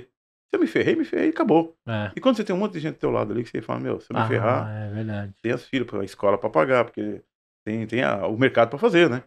Então, aquilo eu pensava, e ainda, eu pensava assim, aquilo que tá lá, aquele quiosque, ele, ele não vai vingar, porque tem que melhorar. Eu vi a quantidade de coisa errada, né? Aí o que, que eu fiz? O que eu recebia lá, no, no quiosque, dava para pagar as contas, sobrava um pouco, mas eu tinha que investir. Eu tinha que investir. E aí, quando eu saí da empresa, eu fiz a minha rescisão, eu tive que pedir a conta ainda por cima. Aí, o dinheiro que eu peguei todinho, juro por Deus, cara, eu, eu não, sei- não sei porque que eu fiz aquilo, eu não sei porque que eu fiz aquilo. Hum. Peguei o dinheiro todinho, fui lá. Aí eu peguei um negócio que agora eu tenho uma outra concepção de negócio. Aí sentei com o marceneiro e falei, agora eu vou fazer uma outra coisa. E aí eu já tinha uma máquina que era melhor, mas o quiosque eu já tinha mais um desenho bem mais feito na cabeça. E aí eu fiz um outro quiosque. Mas isso, isso depois de sete, oito meses mais ou menos. E aí a gente fez, eu fiz um outro quiosque que é muito mais apresentável e forma de trabalhar muito melhor. Mas eu fiquei sem um centavo. Ali eu. É que Você na gastou verdade. toda a sua reserva. tudo que eu, eu, eu- Na verdade, é igual a reforma de casa. Você acha que vai fazer uma coisa, no fim você vai, você vai indo, vai indo, quando você vê o dinheiro foi todo, né? Então, na verdade, verdade, eu não tinha o que errar, eu não tinha como errar. Na verdade era essa. Eu, não- eu, não, eu não tinha chance de errar, era acertar ou acertar. Porque eu não ia voltar para São Paulo de mão banana. Que era o que eu ia fazer. E a minha esposa não trabalhava. E só eu trabalhava. Eu estava num lugar que eu não conhecia ninguém. Mais ou menos isso. Muito pouca amizade que eu tinha ali. Enfim, eu não tinha como errar. Tinha que dar certo. Então, cara, a tua preocupação, o- a tua capacidade de raciocínio é outra. Porque você não tem como errar. Sim. Tem que dar certo. E aí você vai se reinventando o tempo todo.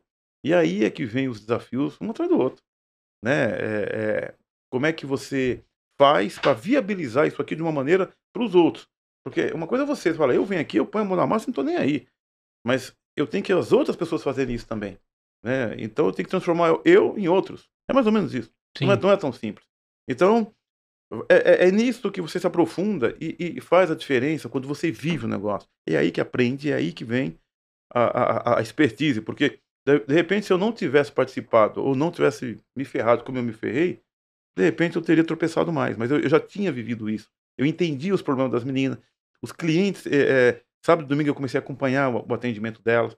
É, você não Depois, delargou, né? Você ia Não. lá todos os todo, dias. todos os dias na hora. E o caderninho amarelo acho que é, o É, grande e- segredo seu. É, e também você vai contar, tem a parte, mas é uma história engraçada essa, que eu tava de castigo e ele me colocou pra trabalhar.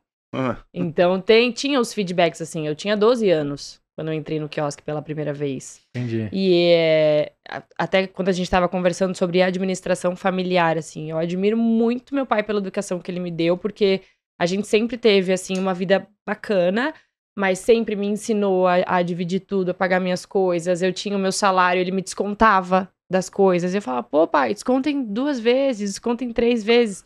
Mas isso faz a gente crescer com uma, uma mentalidade Sim. financeira gigantesca, né? E é, é- é muito engraçado. Eu era federada de natação, eu era, era atleta, recebia pouco, né? Eu acho.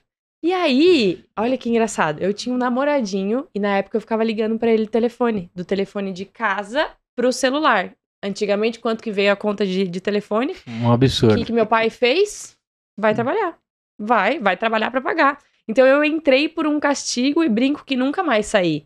Mas ao mesmo tempo, o feedback também vinha de mim. Então eu já era Sim. parte da equipe Sim. né? Éramos em três meninas. Então eu falava, pai, hoje eu fui fazer um espeto e o chocolate quebrou. ou o espeto quebrou porque o chocolate tá descendo muito pesado. Pai, o, o balcão de fruta tá aquecendo. Então isso fez com que Legal. os feedbacks fossem mais verdadeiros, assim, feedbacks mais preocupados. Eu acho que É, porque também eu acho que dependendo do momento que tá e, e, e do calor da coisa, a pessoa esquece. Aham. E também tem gente que não quer, É, que não tá nem Né? aí. que não tá nem aí. É aquele lance do o boi engorda aos olhos do Isso, dono, né? E o é. fato de ter Exatamente. parte dos olhos lá, isso ajuda bastante. Agora, Ivan, você tem alguma saudade daquela época CLT ou não?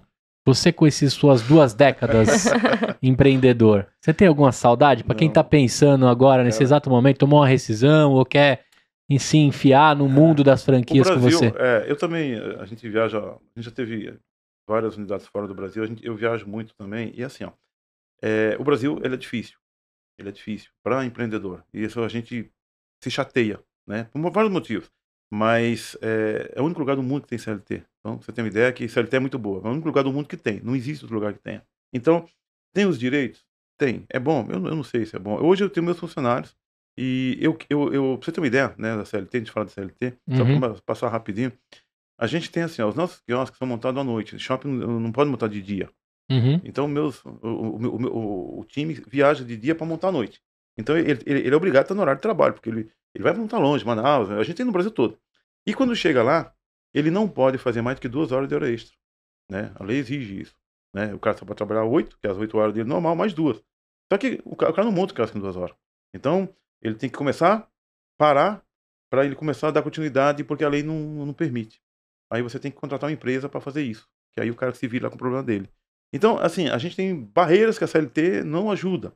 Então, eu voltando lá naquela época, muito pelo contrário, é que hoje a gente tem uma capacidade de tudo que você tem na cabeça, você colocar ela em funcionamento. Sim. Então, todo dia de manhã, eu sou doente, eu respondo muita coisa 5 horas da manhã, 3 horas da manhã. Eu chego muito na empresa, e a maioria do pessoal lá tem os celulares que são da empresa, e fi- fica na empresa. O cara chega lá, ô meu, você mandou 3 horas da manhã pra mim um negócio aqui? Mandei. Eu acordo, esses insights eu tenho muito. Às vezes eu acordo 2 horas da manhã, pum, lembrei É de tal aí. coisa. Aí eu vou lá, fulano, tal coisa, como é que tá? Isso eu tenho muito. E são insights que uma coisa puxa a outra. A gente Faz vai puxando parte da mente, né, É. da- do empreendedor. A gente está com muitos projetos novos, né? Depois da pandemia. A pandemia, ela foi um divisor de água. Porque você eh, foi se entender que são, a- são ações ou problemas que você nunca tinha pensado que ia acontecer. A gente só tinha visto aquilo em, eu acho que em filme, olha lá, de ficção científica. Ah, é. Cara, eu andava na rua, não tinha ninguém. Ou de Eu- guerra, né? Cara, É. coisa de guerra. viveu em 40 e fumaça. Você fala, meu Deus do céu, mas é, isso aqui, se um dia Deus me livre acontecer de novo, a gente tem que estar preparado para aquilo. A gente nu- nunca tinha parado. Para nós, não vou falar que foi bem, porque acho que não foi bem para ninguém. Mas as pessoas com- é, começaram a se preocupar mais com a imunidade. E para nós foi bom porque as pessoas estão comendo mais fruta. Porque a fruta, ela recupera, ela ajuda na imunidade das pessoas. É, em relação a quiosque também, foi a pausa que a gente precisava, porque a gente tinha o quiosque à la carte e eu ficava na operação, né? Então eu já tinha as minhas lojas próprias Uhum. e eu sentia, eu falava, pai, as pessoas elas vêm e elas querem aquele morango. A- elas falavam pra mim, moça, eu quero aquele ali, e elas apontavam. E eu sentia que elas iam fazendo junto comigo. E, e aí, meu pai já tinha essa ideia e eu ia conversando com ele. Só que a nossa rotina é tão corrida, quando que a gente ia parar pra desenhar um quiosque, pra fazer um quiosque? E aí veio a pandemia. E aí foram oito meses, né? Que o, o, o primeiro quiosque, ele é também um filho nosso. Por quê? Era barriga no balcão. A gente descia lá e falava, vou cortar morango aqui. Como é que... Se serve aí, coloca chocolate, vamos... vamos. Então, a pandemia, né? A gente tomou um tapa na orelha, mas a gente fez desse tempo... ficaram sem trabalhar um tempo. Sem né? trabalhar. O administrativo era eu, é, meu esposo, meu pai, e o, o Patrick e mais uma colaboradora nossa, assim, que ia e se arriscava também, sabe? Porque a gente queria fazer aquilo acontecer. Então foi um tempo que a gente aproveitou e montou o quiosque. Quando nós voltamos da pandemia, o quiosque Self já estava 100% pronto, Legal. testado. Então foi uma coisa assim mágica. E hoje é o Voltou, modelo principal de vocês. Hoje é o único. Nossa. É o único. É o único, é o único. Porque a rentabilidade que a gente traz no modelo self, eu diminuo a mão de obra. Sim. Porque, ó, pensa comigo, quando era o à la carte, eu tinha uma pessoa cortando, duas servindo fruta, uma servindo chocolate e uma no caixa, né? Cinco pessoas. Exatamente. Hoje eu tenho ali as pessoas se servem sozinhas, então eu tenho uma abastecendo fruta e chocolate e uma no caixa. Então eu consigo ter duas Perfeito. colaboradoras. A gente aumentou a rentabilidade, diminuiu a mão de obra. Hoje o único modelo que a gente trabalha é o self E os clientes também preferem essa liberdade que ele tem. A gente aumenta o ticket médio, as pessoas Sim. se empolgam. E se eu sou mais empolgado ou não, eu pago no Isso, final. é. Exatamente. Fez, né? É meu É. bolso que diz o Isso. tamanho, meu olho que também paga. É, e, e questão de lançamento, a gente estava conversando sobre o açaí e o sorvete. A gente fez uma parceria com uma empresa de máquina soft. Então a gente está trazendo esse lançamento, vai inaugurar na semana que vem. É, a máquina soft, essas que a gente vê assim, Uhum. né? é, dentro do quiosque. Então a pessoa vai se servir na máquina soft. Metade de sorvete, metade de açaí. Que legal. Aham, então ele vai agregar ainda mais. Hoje a gente já tem o sorvete de massa, mas a gente vai aumentar nosso ticket médio, porque né, o sorvete Sim. ele acaba sendo mais pesado. A gente traz um produto novo para os nossos clientes E também. duas que rodadinhas dele já dá 100 E gramas. pronto, é, exatamente. Então a gente vai por aí, vai, entra semana que vem. Que E, e a gente gosta de desafio, né? Então, qual vai ser o primeiro? O meu. Falei, pai, eu quero um, vamos fazer um pra mim. É isso aí, E testar eu em quero casa. o mais difícil de todos. Qual é o menor tamanho? 4 metros quadrados. A gente falou, faz um desse. Ah, a gente não tem hidráulica. Falei, Água. põe bombona Entrada e de saída água. É, meu Deus, cara. Por Você- quê? E é, e é, Legal, é. E a gente provavelmente vai inaugurar não nesse final de semana, no outro. Eu já falei, gente, eu tô lá, hein? Tô- Porque a gente precisa disso. Eu preciso passar o feedback para meus franqueados de como é. Como é que foi? Qual o faturamento? Então a gente quer, vai fazer esse novo play rodar para que a gente consiga também colocar no mercado. Agora, tô aqui no episódio, tô com dinheiro na mão, quero botar em vocês. A partir de quanto para abrir um quiosque de vocês? Quanto que eu preciso? O nosso menor quiosque, né, o modelo Express, ele, a gente lançou ele esse ano, 4 metros quadrados, sai a partir de 99 mil. 99 mil. Isso, o quiosque. Tá. A pessoa vai gastar... Falando ainda dele, Gustavo, é assim, ó. A gente fez o quiosque self, 100% self. Aham. Eu, eu nunca vi. Esse é o Express, né? É, Isso é o Express. nem no Brasil e nem fora, eu não vi. Enfim, o que, que a gente fez? Vamos, ah, vamos fazer mais, mais. Melhor, aqui, mais. O que, que a gente fez? A gente é, deixou ele automatizado. A gente automatizou. Então, quando você vem, você se aproxima ali das frutas, o, o quiosque abre para você. Ele tem um sensor de presença. Ele tem um sensor de presença e ele se abre, que é para você automaticamente, quando você sai, ele fecha. Então, assim, é convidativo, justamente, é uma brincadeira, para que você Uhum. vá e você se sirva. Então, a gente automatizou o bicho. Legal. Então, ficou uma coisa assim, então já não tinha 100% self. E, e totalmente automatizado, e aí automatizado, aí não tem mesmo. Então, Então, a gente já fez isso, cara. Um negócio bem diferente mesmo. 99 pilas vem o quiosque, certo? Isso. O que, que tá dentro desse valor pra galera entender? Esse tá o quiosque. O quiosque, especificamente, as cascatas de chocolate, balcão refrigerado, toda a estrutura do quiosque, Beleza. tudo que ele precisa pra trabalhar, né, vai estar ali dentro. Quanto mais eu preciso pra primeira carga de frutas e suprimentos pra fazer o negócio rodar? Fora esse valor, tem o valor de ingresso também, que hoje tá Isso. 50 mil. 50 mil. O Tem capital, de giro. né? que, que é o valor de ingresso? O valor de ingresso é a antiga taxa de franquia. Ah, beleza. Né, a tá, esse aqui de é o de que acerta com vocês pra ter todo o apoio, Isso, treinamento, know-how, etc. Implantação Beleza, e tudo 50 mais. mil. Aí, beleza. E aí, vou rodar o primeiro. Eu tenho que fazer capital de giro. Capital de giro. Quanto que eu tenho que guardar?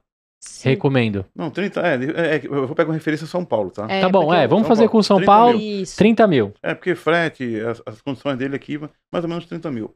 Beleza, de capital de giro. Aham. Isso. E quanto que eu gasto na primeira carga de suprimentos? Ou Não, já aí tá nesse incluso, valor? Já tá, já tá Ah, incluso, então, peraí. Estamos falando que 180 pau já. É mais ou menos isso. eu começo a rodar. E Uhum. E agora, o que, que você me fala? Você nasce num shopping. Foi uma Isso. grande oportunidade. Há 19 anos atrás, o shopping era uma coisa é, muito nova até. Se- Semi-nova, vai. Porque eu tenho 35, eu, eu moro do lado do shopping Aricanduva. Tem mundo de chocolate lá no Tem. shopping Aricanduva? Tem. É, lá é um baita shopping, hein? Não é por nada não, deve ter Isso. fila de espera lá. É, mas vamos falar que shopping hoje, né, é uma demanda já construída. Isso.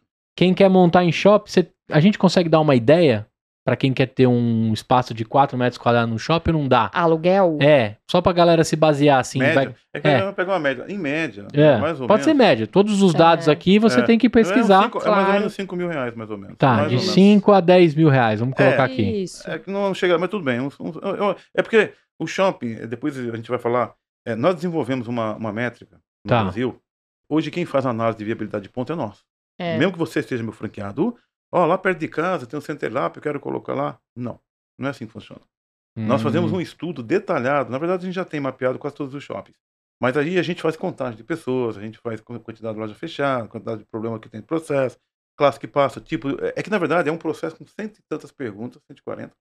E é ali é que vai nascer se eu vou colocar o negócio ali ou não. Então, assim, Hum. te dá uma. uma... E olha, eu, eu vou te falar pra você que a gente fez feira há muitos anos, né? E eu conheço muito franqueador. Eu nunca vi nada parecido com tanto detalhe. Que A gente- legal. A gente traz a realidade muito grande. Já teve muitos pontos que a gente não pegou. Porque é, o que, qual que é a ideia? A ideia é a gente trazer o valor real. De, de- de- tem, tem lugar que é viável. Mas não para pagar 10, 12, 15, 20 mil, igual o Shopping Pet. A gente Shopping- já barrou shopping muito viaja. ponto, né? Shopping viaja. Então, assim, o que, que determina o valor alto? Ter público. Se o shopping tiver público, beleza. Mas o shopping não tem público, depois da pandemia perdeu muita gente, mas o shopping continua o nariz lá em cima. Então, o shopping que passava 800 mil, né, quando você fala para mim assim, ó, se você for Aricanduva, vou te dar um exemplo do próprio Aricanduva, se você for lá na administração, ele vai te falar que passa 4 milhões de pessoas. Eu não duvido que passe. Eu quero saber o seguinte, no meu ponto onde eu vou ficar, passa 4 milhões? Ou 4 milhões, porque aqui dentro tem, aqui dentro vocês têm hotel, vocês têm é, hospital, aqui dentro vocês têm posto de gasolina. O cara entrar aí no posto de gasolina e ir embora, pra mim serve pra quê? É. Eu quero gente que entre no shopping e passe na rua que eu tô, no mall que eu tô. Quando você vai fazer essa conta, os 4 milhões cai pra 200 mil pessoas. E é nesse número que a gente E trabalha. é esse número que eu trabalho. Então, É. você não vai pagar aluguel sobre 4 milhões. Não faz sentido. Você tem que pagar sobre 200 mil É, pessoas, então que é o que a- passa aqui. A, fran- Legal. a franquia, a gente, a gente briga por esse número, né? Não é o franqueado que traz o ponto. Ele Ah. pode, ah, ele entrou, seja bem-vindo ao mundo de chocolate. Ah, eu moro em tal região, gostaria de três shoppings. A gente já tem, é, né, um time de implantação que já tá com a gente há muitos anos. Assim, o, o time todo, na verdade, do mundo de chocolate, eu acho que é, é uma é um pessoal que agrega muito. Uhum. É, são muito talentosos. E a gente faz o- a, a pesquisa. Ah, então tá bom. Então são esses shoppings. Quais são os pontos? Quais são os valores? Qual é o fluxo? Não é um ponto que cai do céu e vamos colocar lá. Porque eu preciso garantir o sucesso do meu franqueado, Sim. né? E o ponto é uma, é um dos motivos ali dele performar ou não. Então não é só inaugurar. Até porque o cara que escutar esse episódio, a gente tá numa situação de 19 anos atrás, de uma aposta de um negócio promissor, Uhum. muito novo, né? Uhum. E a gente tem aqui um cara que pediu 4, 5 dias pra pra desenhar de madrugada. Exatamente. Né? Aquela fila de 30 metros, É. etc. Não vai acontecer isso em todos os Não, lugares. exatamente, né? É, Obviamente. é legal a a- galera saber. É, obviamente a gente tem, por exemplo, o Shopping Interlagos aqui em São Paulo, ele tem uma performance gigantesca. Que é do mesmo dono do, da Savoy, que é do mesmo dono do. Do Do Aricanduva. Aricanduva. É, então. E a gente, é que na verdade hoje, a gente já participou de tanta feira, tanto evento shopping, então assim, surpreendente. Shopping, ele tem uma coisa que é, é- é interessante. Então, o administrador, o executivo, ele não, ele não sai do ramo. Ele tá lá no Aricanduva, ele vai pro, pro, pro, pro Tietê, aí ele vai lá pro, pro, eh, pro Morumbi. É, é um cara que ele, ele não sai do ramo. Uhum. Então, esse contato que a gente já tem com, muito, com todos há muitos anos, então a gente já conhece. Então é legal essa assessoria Então- de vocês de brigar pelo Sim. número também. Exatamente. Sim, E a gente é, É. real. E é uma coisa que é muito engraçado. O franqueado, ele é tão afobado que às vezes ele quer falar com o shopping.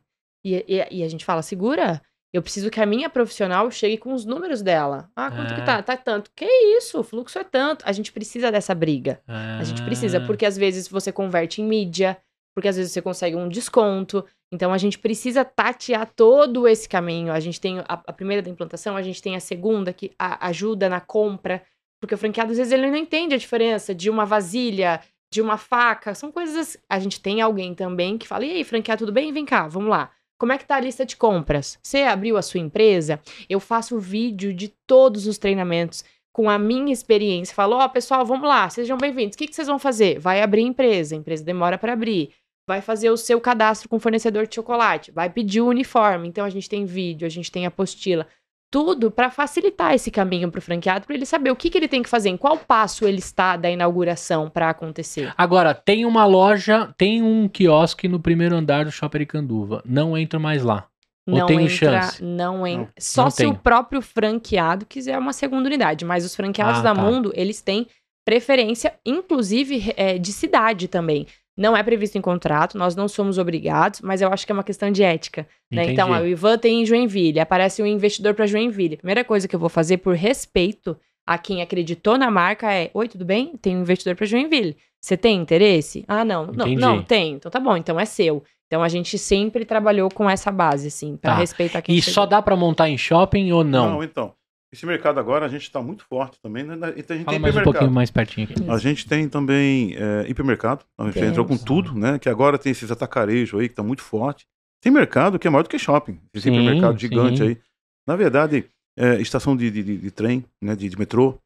Aeroporto, aeroporto também tem um mercado muito grande. Agora a gente está atacando também parque temático. Nós temos, nós temos. Já ouviu falar no Beto Carreiro World? Sim. É, nós Sim. somos a primeira franquia alimentícia que entrou no Beto Carreiro. Que legal. Foi- e é muito engraçado porque Pô, tem que colocar o cara comer um fundi e depois ir lá naquele negócio lá. assim, né? Esqueci o nome do brinquedo. Né? A, a, a esposa, né, do, do falecido Beto, ela conhecia nosso mix de produto e nós fomos convidados a entrar. Então foi muito legal porque nós temos no Shopping Balneário Camboriú, fizemos reunião, a gente te- tá com um carrinho.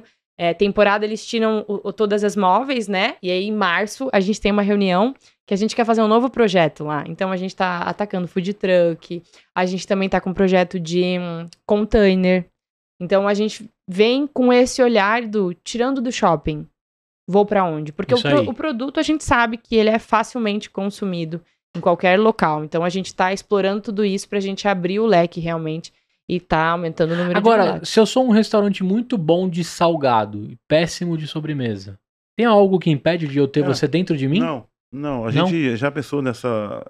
Esse cross, né? junção, é. Cara, é, Essa é muito legal. collab. É, É. collab. Agora tá na moda. É, isso é muito legal e a gente tem estudado, a gente tem pensado nisso, né? É, tivemos uma oportunidade uma época atrás e a gente não apostou muito nisso, não.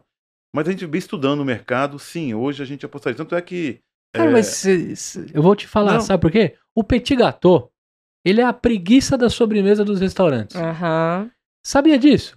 a você preguiça sabe. não. eu sei Não, é a preguiça. Não, é a preguiça. Por conta da massa, né? Não, é muito fácil de fazer. Aham. Tem umas, lo- tem umas empresas aí que padronizaram. Sim. E aí você vai lá e pergunta assim: você tem alguma sobremesa? Tenho. Banana split e Petit gâteau. gâteau. petit gâteau. Uhum. Cara, se você bota um Sim. mundo de Não, chocolate lá. É, e uma, né? uma Pô, ca- é, a- nós desenvolvemos uma cascatinha, ela tem um quilo, ela é um Aí. mimo, assim, ela tá em processo final, mas a nossa intenção é isso, e também o que, que aí é vai pro bacana... B2B. Exatamente, e o que é bacana até para os franqueados é, nós comercializamos as cascatas, a cascata que vocês veem nos quiosques, a gente tem ela para eventos. Então, é uma parte Ah. fora do PDV que o, que o franqueado também consegue se rentabilizar. Casamento, batizado, eu faço, eu, e, e eu gosto de eu ir fazer mesmo pra entender, porque eu volto e falo, pai, Cascata fez assim, vamos arrumar isso. Então a gente trabalha bastante com isso. Hoje é, hoje a gente tem parceria lá em Joinville com a BMW do Brasil. Cada vez que eu vou lá, eu sirvo 1.500 fundis em 4 horas. Agora eu, Gustavo, quero ter uma cascata na minha casa. De repente eu tô rico o suficiente, empreender cash Pra- bombou. pra- Consigo Pra comprar? ter. A gente tá finalizando esse projeto, mas sim, a gente quer Ah. ter em casa. Aham. Porque a nossa cascata ela é a única. Patenteado, bonitinha, patenteado, NPI bonitinho, lá. né? É, a nossa cascata é a única que você não precisa derreter no micro-ondas pra colocar lá. Se você vê essas da internet, você tem que derreter. Ela não tem motor pra derreter o chocolate.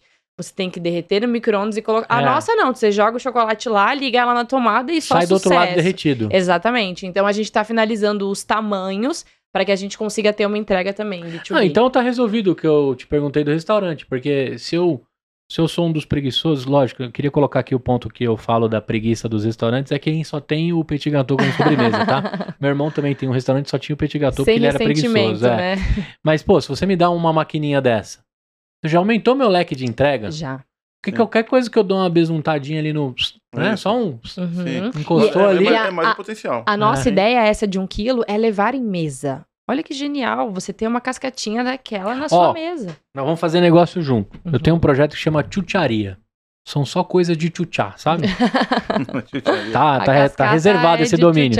É, tá reservado esse domínio aí. Empreendedores É. quiserem apostar na minha ideia. Hum. Então, o meu sonho era ter uma mesa Uhum. com cada cascata.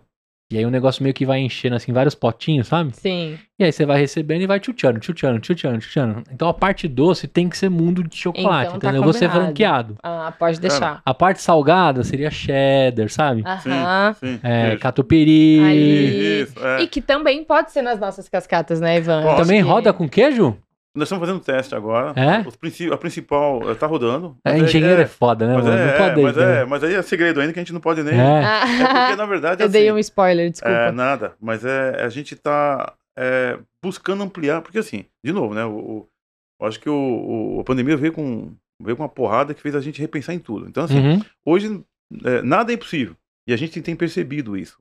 É que assim, para completar bem o fundi, ah, tem os salgados também? Tem. Né? Apesar da gente estar mexendo com outro ramo, e a gente está testando. A gente pegou e falou, vamos levar isso para a realidade? Nossa, vamos ver. Porque eu não vou vender o equipamento, as pessoas não vão, acho difícil comprar. De repente, é o mesmo equipamento. O que, que a gente tem que adaptar para poder. Sim, sim. O Interagir. americano faz muito isso, né? Se você entra no Walmart lá, você vê muito do, do mundo da franquia americana dentro do supermercado. O americano já tem esse hábito de consumo, né? Eu Altíssimo, quero, Sim. eu quero, eu quero o molho do, do Big Mac, Uhum. eu quero fazer hambúrguer igual o Big Mac, né? O americano tem isso e lá o consumo ele é, ele é um pouco mais É, é muito maior. avançado no É. sentido de já ter feito muitas coisas, né? É. Não de, de, de oferta, porque o Brasil é tão quanto. É. Eu te perguntei isso porque eu tenho uma segunda pergunta. O seu irmão, como engenheiro, continua fazendo negócio com você ou não, não? não, não. Não, Ele só lá na tomou primeira rumo, loucura. É, só tomou outro rumo. É. E aí, é, é que na época, no, no começo, é, a gente fala aqui, mas não foi nada fácil. É que na época, assim, ó, não tinha dinheiro, o, o valor de capital era muito baixo. Né? Então, é, pegou a rescisão de uma empresa e investiu tudo. Aquilo ali é, tinha que sustentar quatro pessoas. Tinha que sustentar quatro pessoas. Eu pagava aluguel lá em Joinville. Então, o quiosque, ele tinha que se sustentar. E era um negócio novo ali, querendo ou não, tinha sete, oito meses, né? Uhum. tinha que me sustentar, né? Eu, eu e minha- minhas filhas, que, enfim.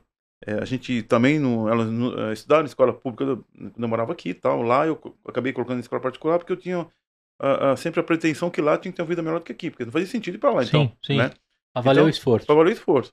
Então, e a minha esposa não trabalhava. Então, assim, eu tinha que tirar tudo dali. Então, assim, eu fui sozinho e muito seguro. E, e, e cada centavo você começa a se reeducar. Porque você tinha que investir no negócio. Olha só o, o problema. Porque o negócio por si só ele precisa de investimento inicial. E tem que ter, porque senão você vai parar ali meio no tempo. Ah, mas o quiosque. O quiosque ele tem uma coisa que é assim, ó. Via de regra, o quiosque ele, ele, ele é feito para produto que tem uma venda rápida. Tem que ser coisa que vai vender rápido. Você não pode pegar é, coisas que tem uma venda que carece Tipo um do almoço, cliente. né? Um O cliente feito. fica a- apreciando, tal, num, num mal que até atrapalha o mal. Tem que ser o cara pegou por dois, três minutos e sai dali.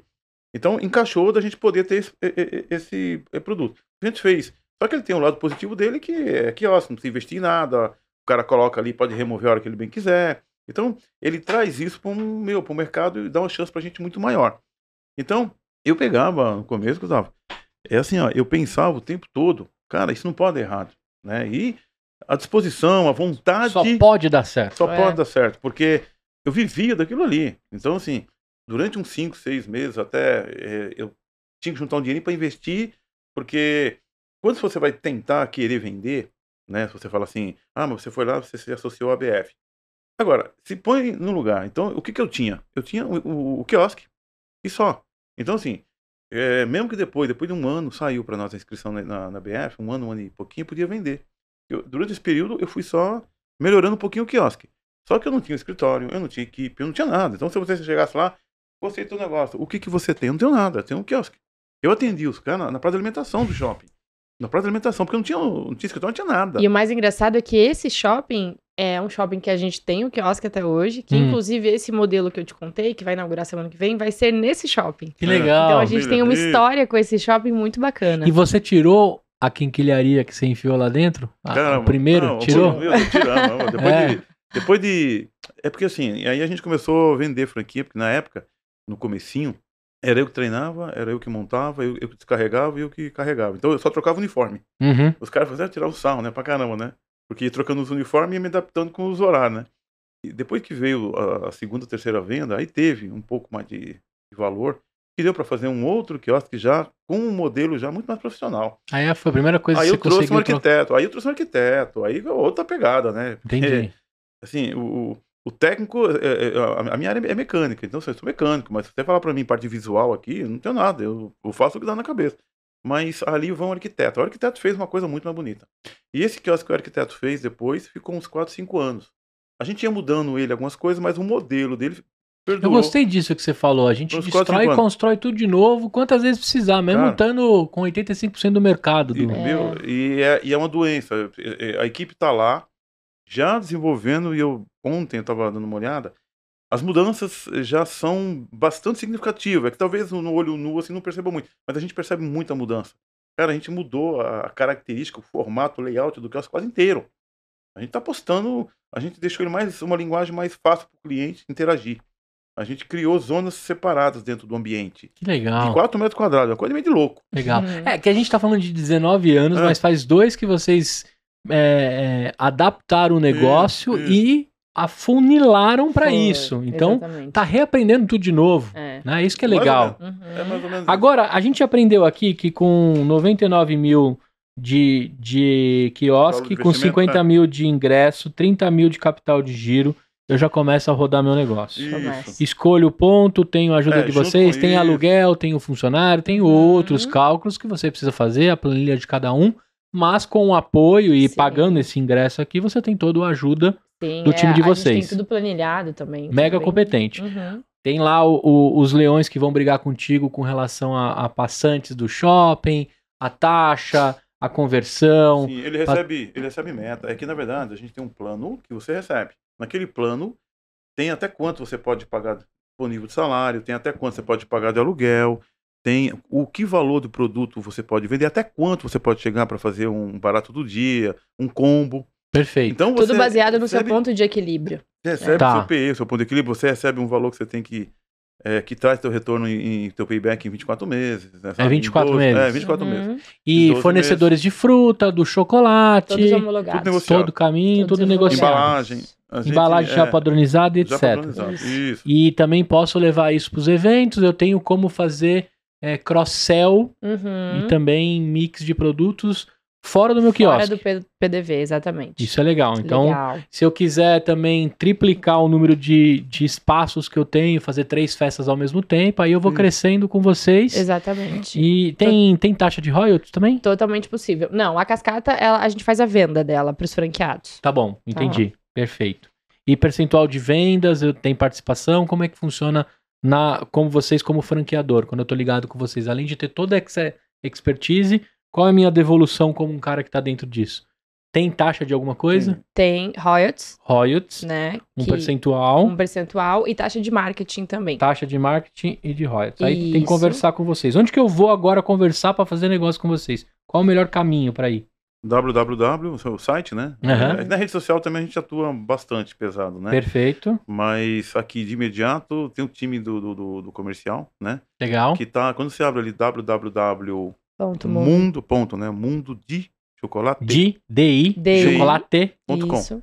Ponto com. Isso, é com. Agora a pergunta, é, tenho liberdade para trabalhar as minhas redes sociais do meu quiosque? Tem, tem Não sim. tem problema nenhum. Tem Absoluto. sim. A gente tem o oficial e também a gente tem aquele é, programa que a minha equipe alimenta o seu Instagram, porque tem franqueado que não tem essa de alimentar. Não é blogueirinho. Exatamente. Mas cada unidade tem a sua e também tem a liberdade de criar o seu conteúdo fora o que a nossa equipe de marketing também já Beleza. produz, para ficar mais confortável para o franqueado. Respeito uma tabela de preços, de práticas e Isso, etc. Exatamente. Tem lá o, o- a vigilância, a qualidade, etc. Então, para você que está procurando um negócio, uma baita oportunidade.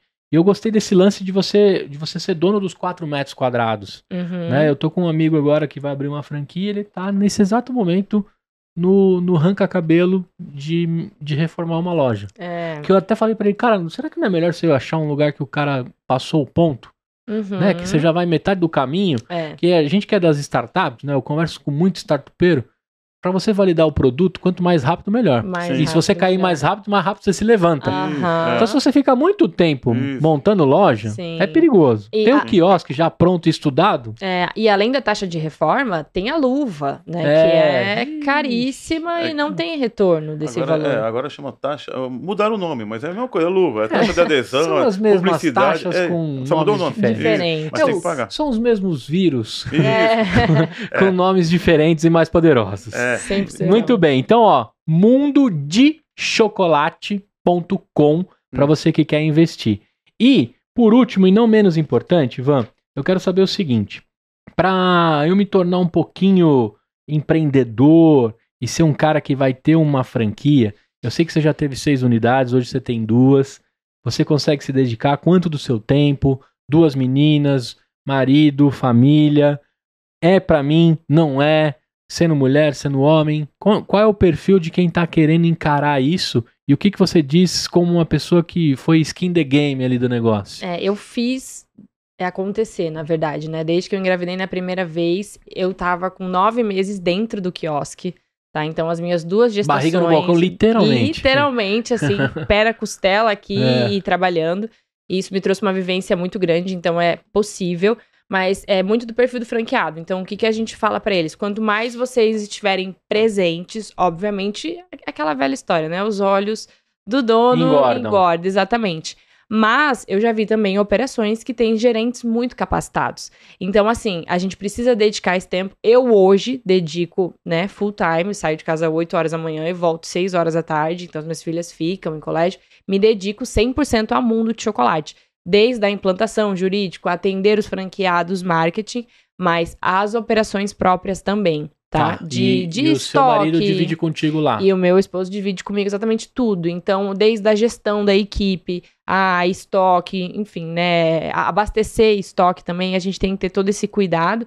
Então, a gente organiza o, o nosso tempo, assim. Mas tem o franqueados que, é igual o Ivan comentou, ele fazia isso à noite, por exemplo. Então, tem o Uhum. franqueado que tem, né, Ivan, o, o trabalho dele, e aí à noite ele vai abastecer o quiosque, ele vai fechar o caixa, ele vai Sim. desde que ele esteja por dentro do que está acontecendo, por quê? Eu, com as minhas seis lojas e com a minha experiência, eu automatizei tudo. Então, o meu fechamento do caixa, eu tenho no WhatsApp. Então, eu passo isso pro meu franqueado. Como que você tem que fazer? Pede uma foto da- do que saiu, você pede um relatório, quanto foi de venda, quanto a pessoa vai depositar, o que, que tem de caixinha de troco. Então, com a minha experiência, eu fui organizando o caminho para que fique mais fácil quando o franqueado assumir a Uhum. abertura, fechamento, recebe vídeo, faz tudo pelo WhatsApp cartão ponto. A gente indica aquele ponto mais pra menina não anotar mais. Então, tudo isso eu fui aprendendo como? Apanhando. Perfeito. Apanhando, levando as meninas pro quiosque comigo. Já fui abastecer quiosque com o neném no carrinho e embaixo 20 quilos de chocolate.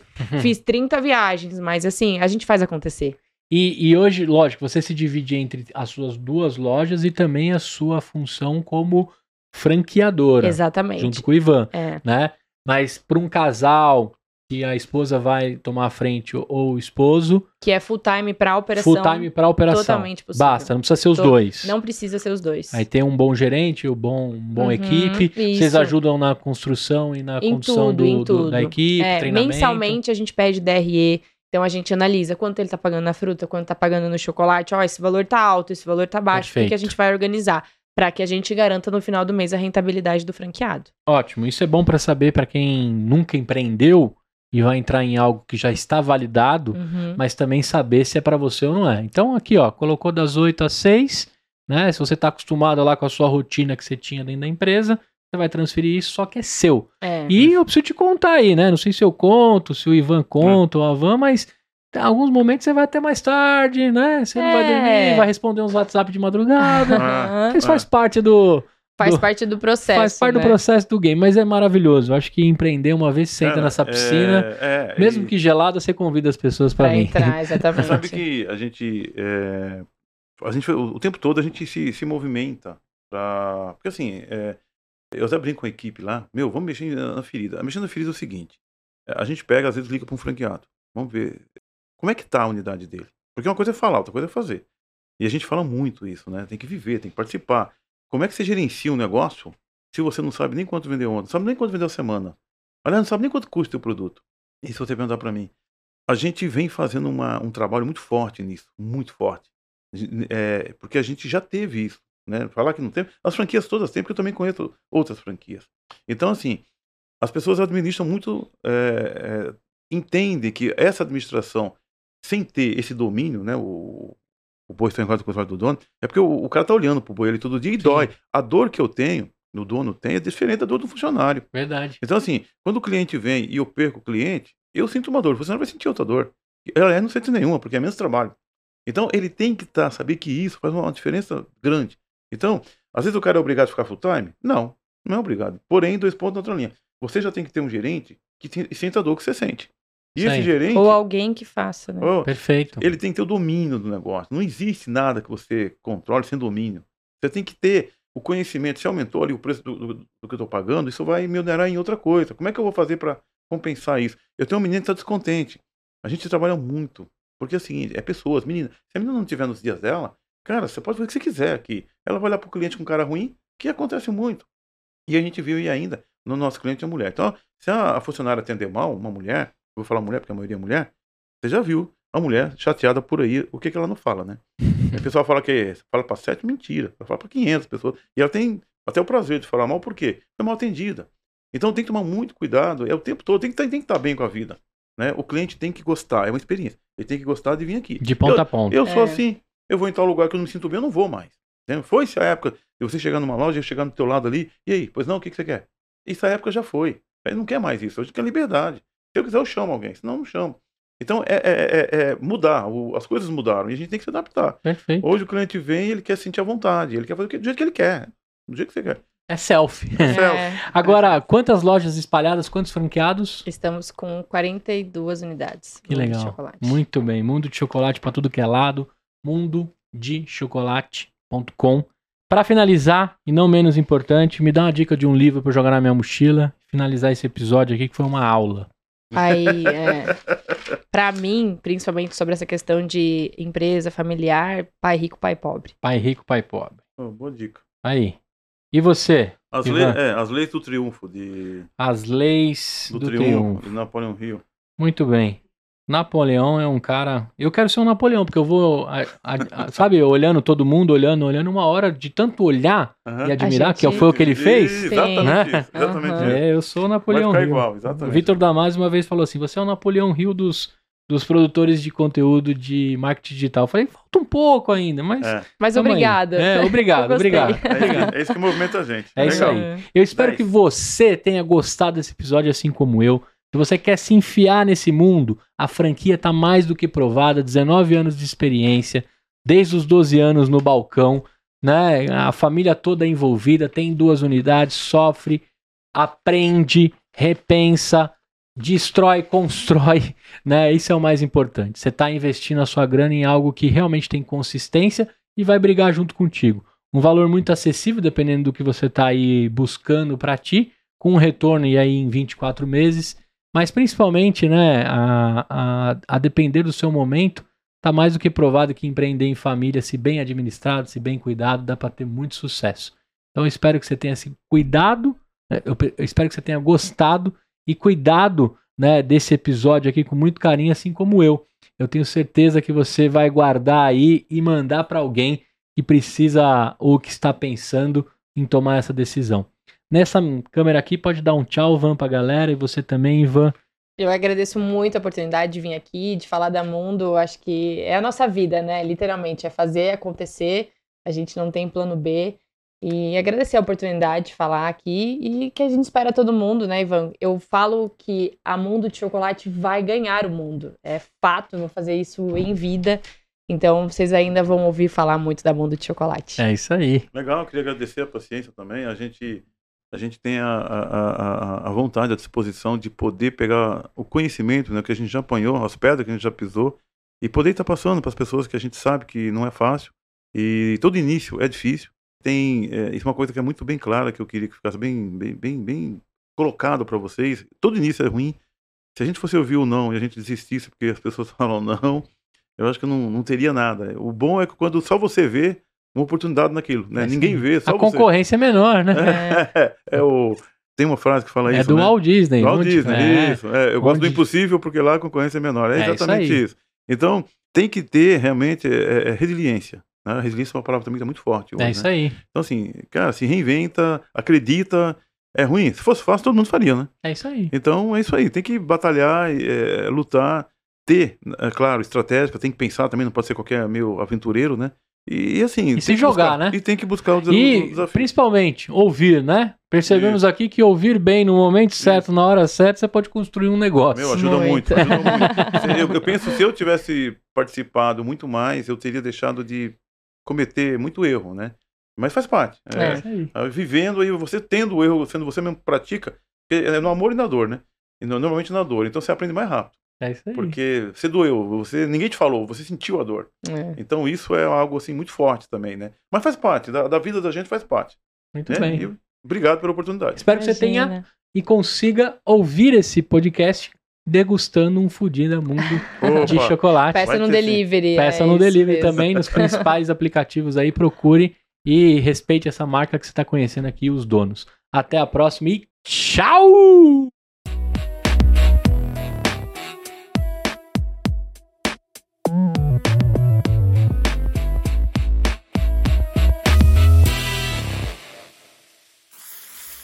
Uma produção, voz e conteúdo.